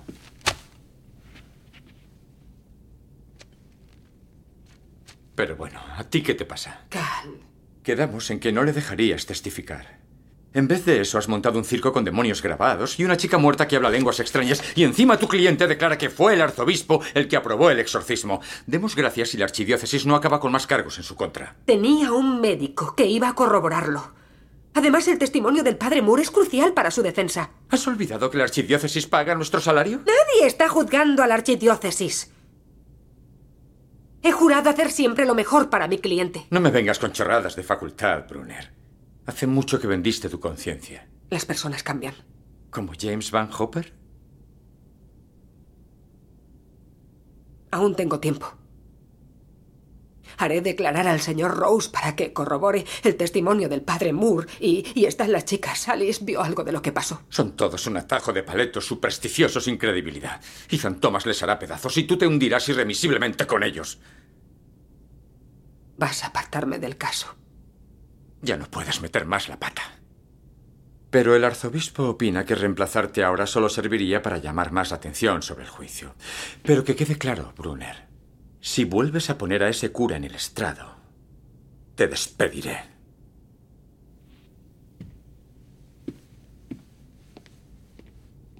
Nueva entrevista en la cárcel de Eren Brunner con el padre Moore, su defendido.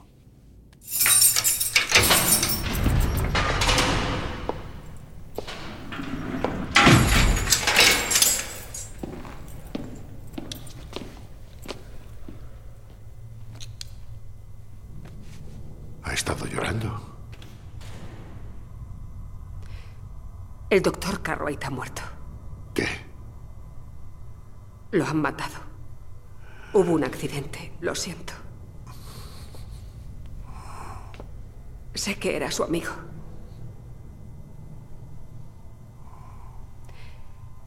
Hemos perdido. Sin su testimonio se acabó. No. No, no, no se acabó. Contaré la historia de Emily. Eso es lo que importa. No vale la pena. Sí, sí, sí, sí, sí que vale la pena. Déjeme que vuelva al estrado y No cuente el resto de la eso, historia. padre. ya verá No cómo. puedo hacerlo. Sí que puede. Sí puede.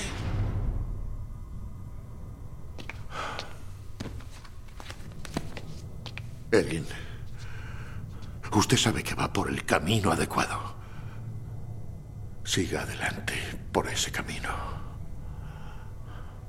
Tenga, ¿Qué es? solo léalo. Y luego podrá decidir lo que quiere hacer. He visto sus ojos en el juicio cuando expliqué el significado de las tres de la madrugada. Esto no va a terminar hasta que no se cuente la historia de Emily.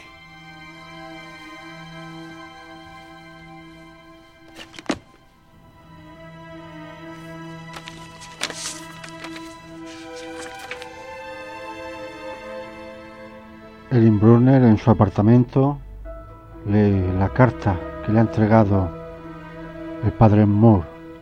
Está escrita de puño y letra de la propia Emily Rose. Y continúa el juicio. Esta vez acude con el colgante que encontró en la calle y que tiene sus iniciales.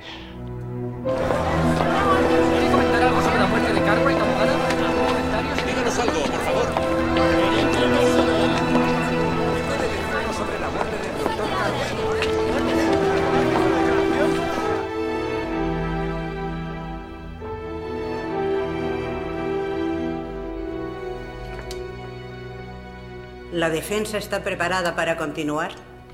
Sí, señoría. La defensa vuelve a llamar al padre Richard Moore.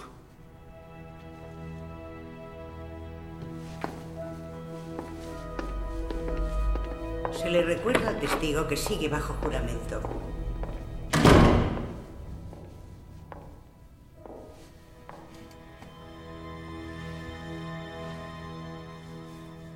¿Cuándo vio a Emily por última vez? La noche antes de su muerte, su madre, María, me llamó y dijo que Emily preguntaba por mí. ¿Para qué quería verle? Para darme esto. ¿Le explicó a Emily la importancia de esa carta? Sí. La escribió a la mañana siguiente, tras el exorcismo fallido, y me dijo que era fundamental para mí que la divulgara. Padre Moore, dígame, ¿Era Emily buena persona? Imagino que algún día Emily será reconocida como santa. Así que amaba a Dios. Sí, era una joven muy devota. Padre Moore, si Emily amaba a Dios, si era tan buena y tan devota, ¿por qué cree que permitió que le pasara Protesto. ¿A qué viene ahora esa pregunta? Señoría, Es lo que el padre Moore opina en este tema es crucial para conocer su interpretación de los hechos comparada con la de la víctima. Y esa interpretación compartida es vital a la hora de determinar si el padre Moore fue en realidad negligente. Continúe, Señoría, no puedo creer que admita que alguien explique ante este tribunal por qué Dios Haga el permitió favor que de una chica comportarse. La protesta está denegada. De nuevo, padre Moore. ¿Por qué cree que Dios permitió que Emily fuera poseída por demonios y muriera? Dejaré que Emily le conteste. Anoche, en la víspera de todos los santos, el padre Moore intentó sacar a seis demonios de mi cuerpo. Pero no quisieron irse. Tras el intento de exorcismo, Me llevaron a mi habitación y caí en un profundo sueño. Me desperté unas horas después oyendo una voz que me llamaba por mi nombre.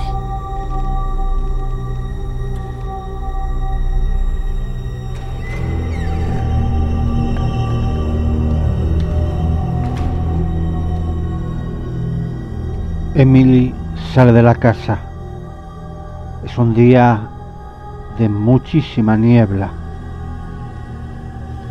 Anda en el campo junto a un árbol y se queda tumbada en el suelo.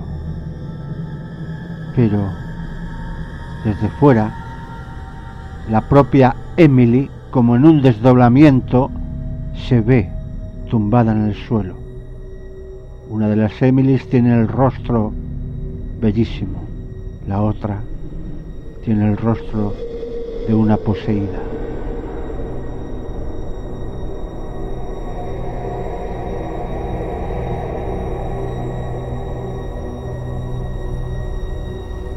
volví a oír la voz que me llamaba por mi nombre.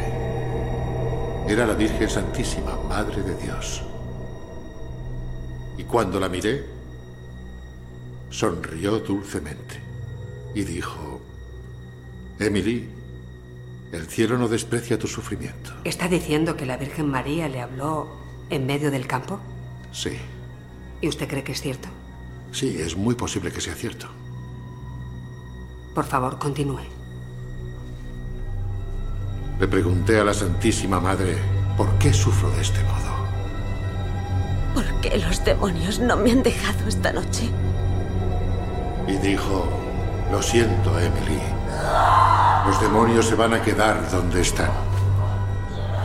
Entonces dijo, puedes venir conmigo en paz, liberada de tu forma corpórea, o puedes continuar padeciendo.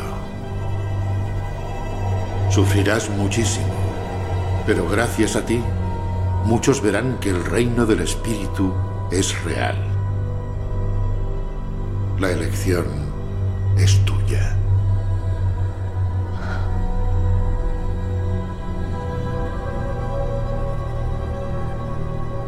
Elijo continuar.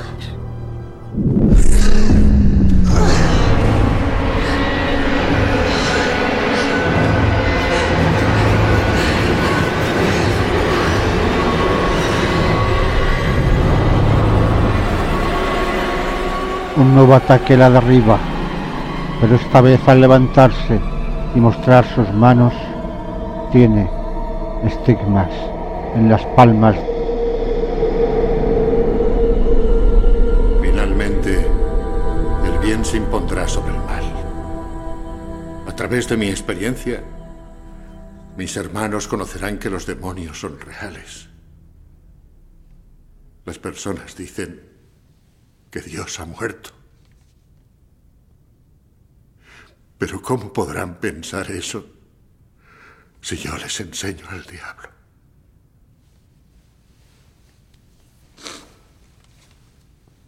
¿Vio usted las heridas que Emily tenía en las manos y en los pies? Sí. Sí, fueron visibles durante bastante tiempo. ¿Y confirió algún significado sobrenatural a estas heridas? Yo supongo que. que eran estigmas. Se está refiriendo a heridas sobrenaturales que se corresponden a las de la crucifixión de Jesucristo. Sí. Eh, los estigmas son, son, son, una señal que indica que, que una persona tiene un don divino. Y en esas circunstancias, ¿por qué Emily no se sometió a otro exorcismo? Tal vez se, se conformó con su destino. ¿Quiere decir algo más sobre Emily?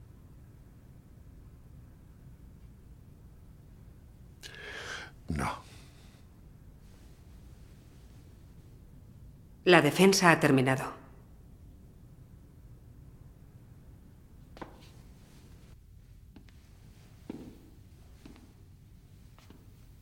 El padre Moore considera señales divinas las heridas que Emily tenía en manos y pies. ¿Por qué? Porque las ve como una confirmación de lo que él quiere creer. Que Emily era una santa tocada por la mano de Dios. Me temo que la verdad es mucho menos emocionante. Porque lo cierto es que en el momento en que estas milagrosas heridas aparecen, Emily ya tenía cierta tendencia a autolesionarse y simplemente lo volvió a hacer en una de las múltiples alambradas que rodean la granja de la familia Rose. El padre Moore basa sus creencias en arcaicas e irracionales supersticiones. Emily sufría porque estaba enferma, no porque fuera una santa. Yo soy un hombre de fe. Y también soy un hombre de hechos. En esta sala, los hechos importan más que la fe. Y voy a recordarles cuáles son los hechos. Emily Rose tenía epilepsia, que dio lugar a una psicosis, que con el tiempo la medicina hubiera curado. Pero no fue así. ¿Por qué? Porque el padre Richard Moore convenció a Emily de que no estaba enferma que no le hacía falta medicarse y en los días anteriores a su muerte, cuando era inútil negar que necesitaba atención médica, no fue capaz de hospitalizarla.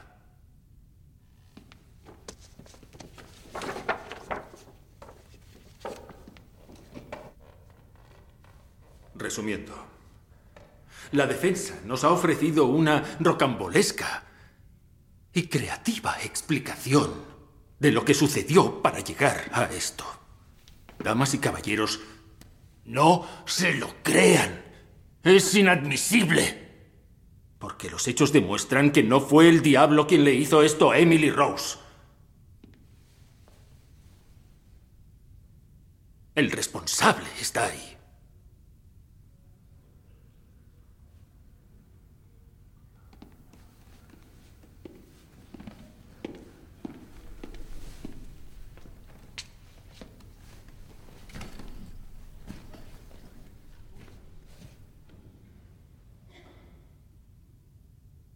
Abogada.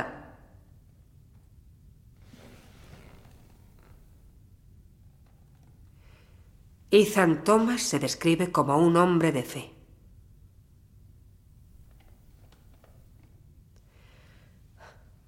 Yo, al contrario, soy una mujer con dudas. Ángeles y demonios. Dios y el diablo. ¿Estas cosas existen o no existen? ¿Estamos solos en esta vida? ¿O no estamos solos? Las dos opciones son inquietantes. ¿De verdad creo que esta tragedia ha sido obra del diablo? Francamente, no lo sé. Pero no puedo negar que es posible. La acusación quiere que crean que el desorden psicótico epiléptico de Emily era un hecho, porque los hechos no dejan lugar a la duda razonable. Pero este juicio no va de hechos. Este juicio va de posibilidades. ¿Es un hecho que Emily era hipersensible, como sugiere la doctora Adani? Una persona que, debido a su propia naturaleza, es propensa a la posesión. Yo no puedo decir eso, pero la cuestión es, ¿es posible? ¿Es un hecho que el gambutrol anestesió el cerebro de Emily de modo que el exorcismo resultara ineficaz? No puedo estar segura. ¿Pero es posible? Es un hecho que Emily estaba tocada por Dios y que tras su exorcismo eligió sufrir hasta el final para que nosotros creyéramos en un mundo más mágico, un mundo donde la espiritualidad iluminase nuestra existencia. No digo que eso sea un hecho, pero reflexionan. ¿Es posible? Es en lo que Emily creía. Es en lo que el padre Moore cree. Y esa sincera convicción es lo que hizo que la decisión de ambos coincidiera. Y ahora, la pregunta más importante. ¿Es el padre Richard Moore culpable más allá de la duda razonable de homicidio por negligencia? ¿Desatendió realmente las necesidades de Emily de tal forma que podamos censurar su conducta. No, eso no es un hecho. Ni es un hecho que Emily fuera epiléptica, ni es un hecho que fuera psicótica. Los hechos no dejan lugar a las posibilidades. El único hecho, lo único que sé con seguridad más allá de cualquier duda es que el padre Moore amaba a Emily con todo su corazón. Por tanto, hizo todo lo que pudo para ayudarla. Incluso arriesgó su propia libertad para que pudiéramos escuchar su historia.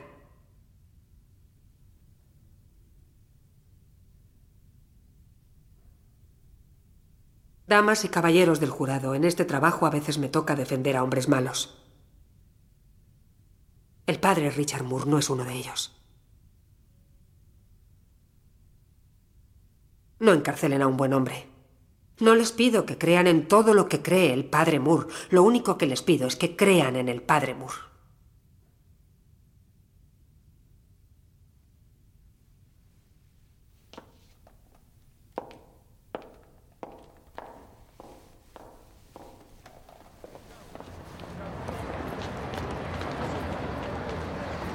Señora presidenta del jurado, ¿han llegado a un veredicto? Sí, señoría.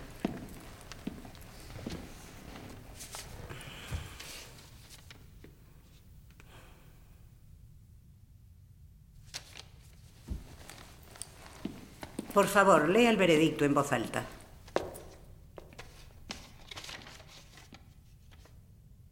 En el caso del pueblo contra el padre Richard Moore, nosotros, el jurado, hallamos al acusado culpable de homicidio por negligencia. El tribunal agradece al jurado sus servicios. La vista para la sentencia se fija para el día 3 de abril. Señoría, con la venia del tribunal. El padre Moore solicitó al inicio del juicio que, de ser declarado culpable, se dictara sentencia inmediata. Sí, lo recuerdo, abogada. ¿La acusación tiene algo que objetar a la imposición inmediata de la condena? Muy bien. Padre Richard Moore, ¿es consciente del delito por el que ha sido declarado culpable? Sí, señoría. ¿Y es consciente de la gravedad de este delito? ¿Entiende que por ley puede ser condenado a una sentencia de hasta 10 años? Sí, entiendo. ¿Hay alguna declaración que quiera hacer antes de que imponga la sentencia? No, señoría. Muy bien. Disculpe, señoría. Pero el jurado quisiera hacer una recomendación respecto a la sentencia. Protesto. Siéntese, abogado. Solo es una recomendación y quisiera escucharla. Recomendamos una condena de tiempo ya cumplido.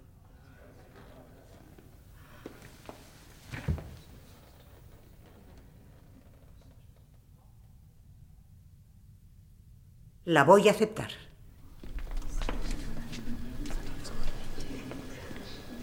Es usted culpable, padre Moore. Y puede irse cuando quiera. El juicio ha terminado. En pie.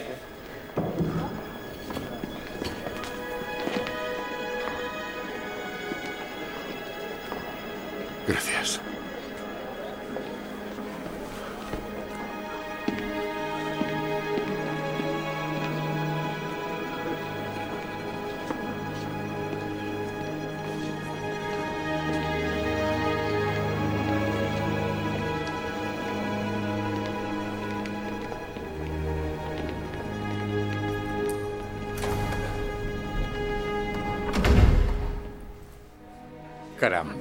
Nos has asombrado a todos. En la firma todos consideran esto una victoria más. La archidiócesis está satisfecha. Creen que el juicio ha aumentado el interés del público por la Iglesia. ¿Has visto las noticias? Ahí estaba nuestro cura saliendo en libertad del tribunal justo a tu lado. Igual que James Van Hopper. Tienes razón, es verdad, me equivoqué. Pero estoy dispuesto a compensártelo. Te ofrezco el puesto de socio en nuestra firma. Quédatelo. El padre Richard Moore y su abogada frente a la lápida de Emily Ross en un día lluvioso.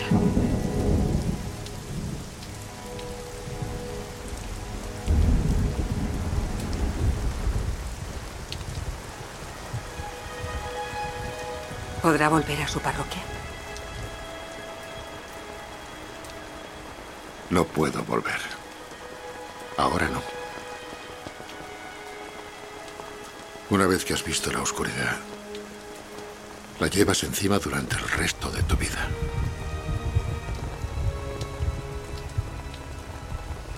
¿Y usted qué? Me temo que usted también la ha visto. No lo sé. No estoy segura de lo que he visto.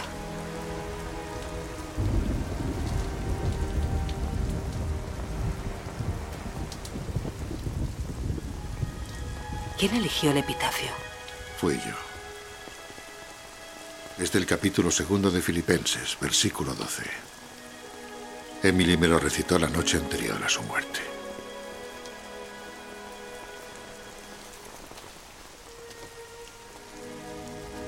En la lápida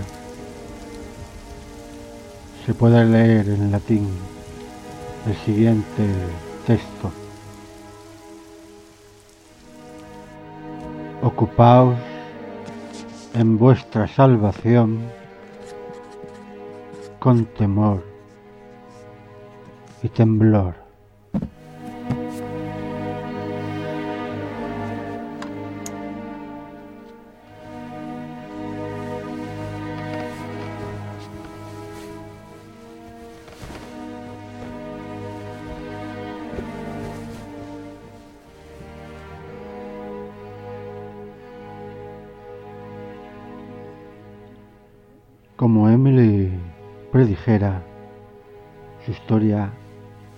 A muchos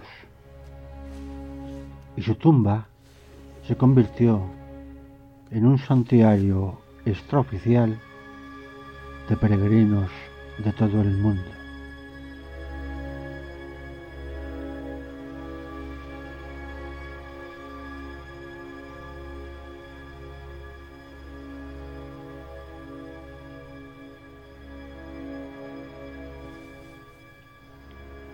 El padre Moore se recluyó y nunca quiso apelar después del juicio.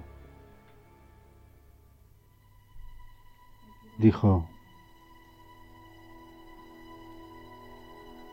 un asunto de Dios no puede ser juzgado por un tribunal de seres humanos.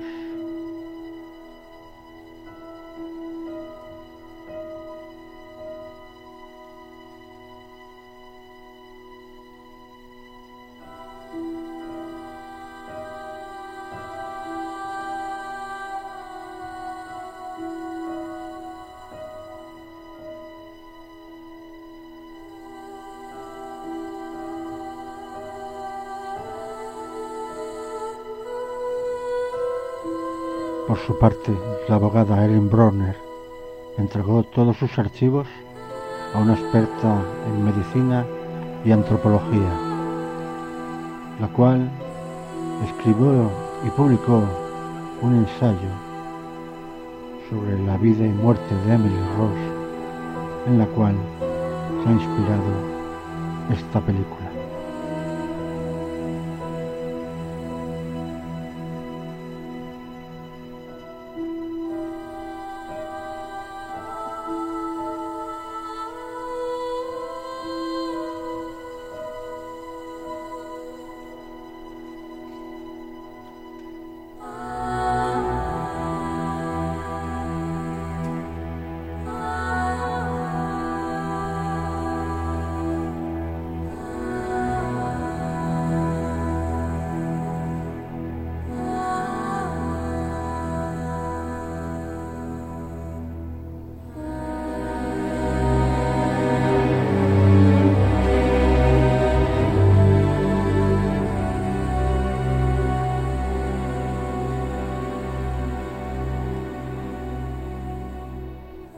Concluye hoy la cueva de los duendes. Espero que os haya gustado. A mí me ha encantado realizar un experimento. Una película con los ojos cerrados. Y más, si la película es buena y trata los temas que nos gustan.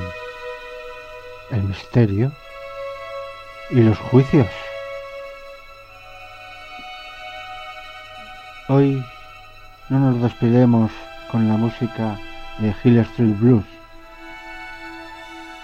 sino que ya estáis escuchando los últimos momentos del podcast, que por cierto, amenazamos con volver, no sé si pronto o tarde, pero amenazamos con volver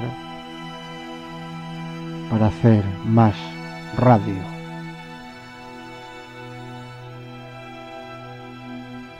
Lo que sí haré es despedirme con la frase de siempre.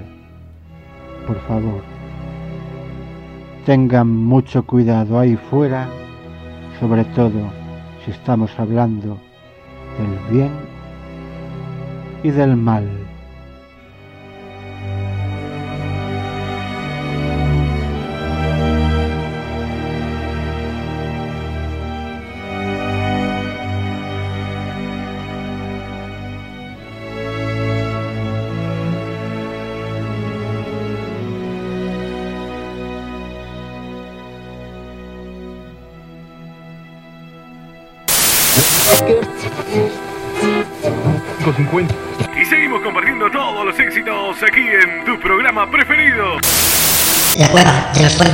En los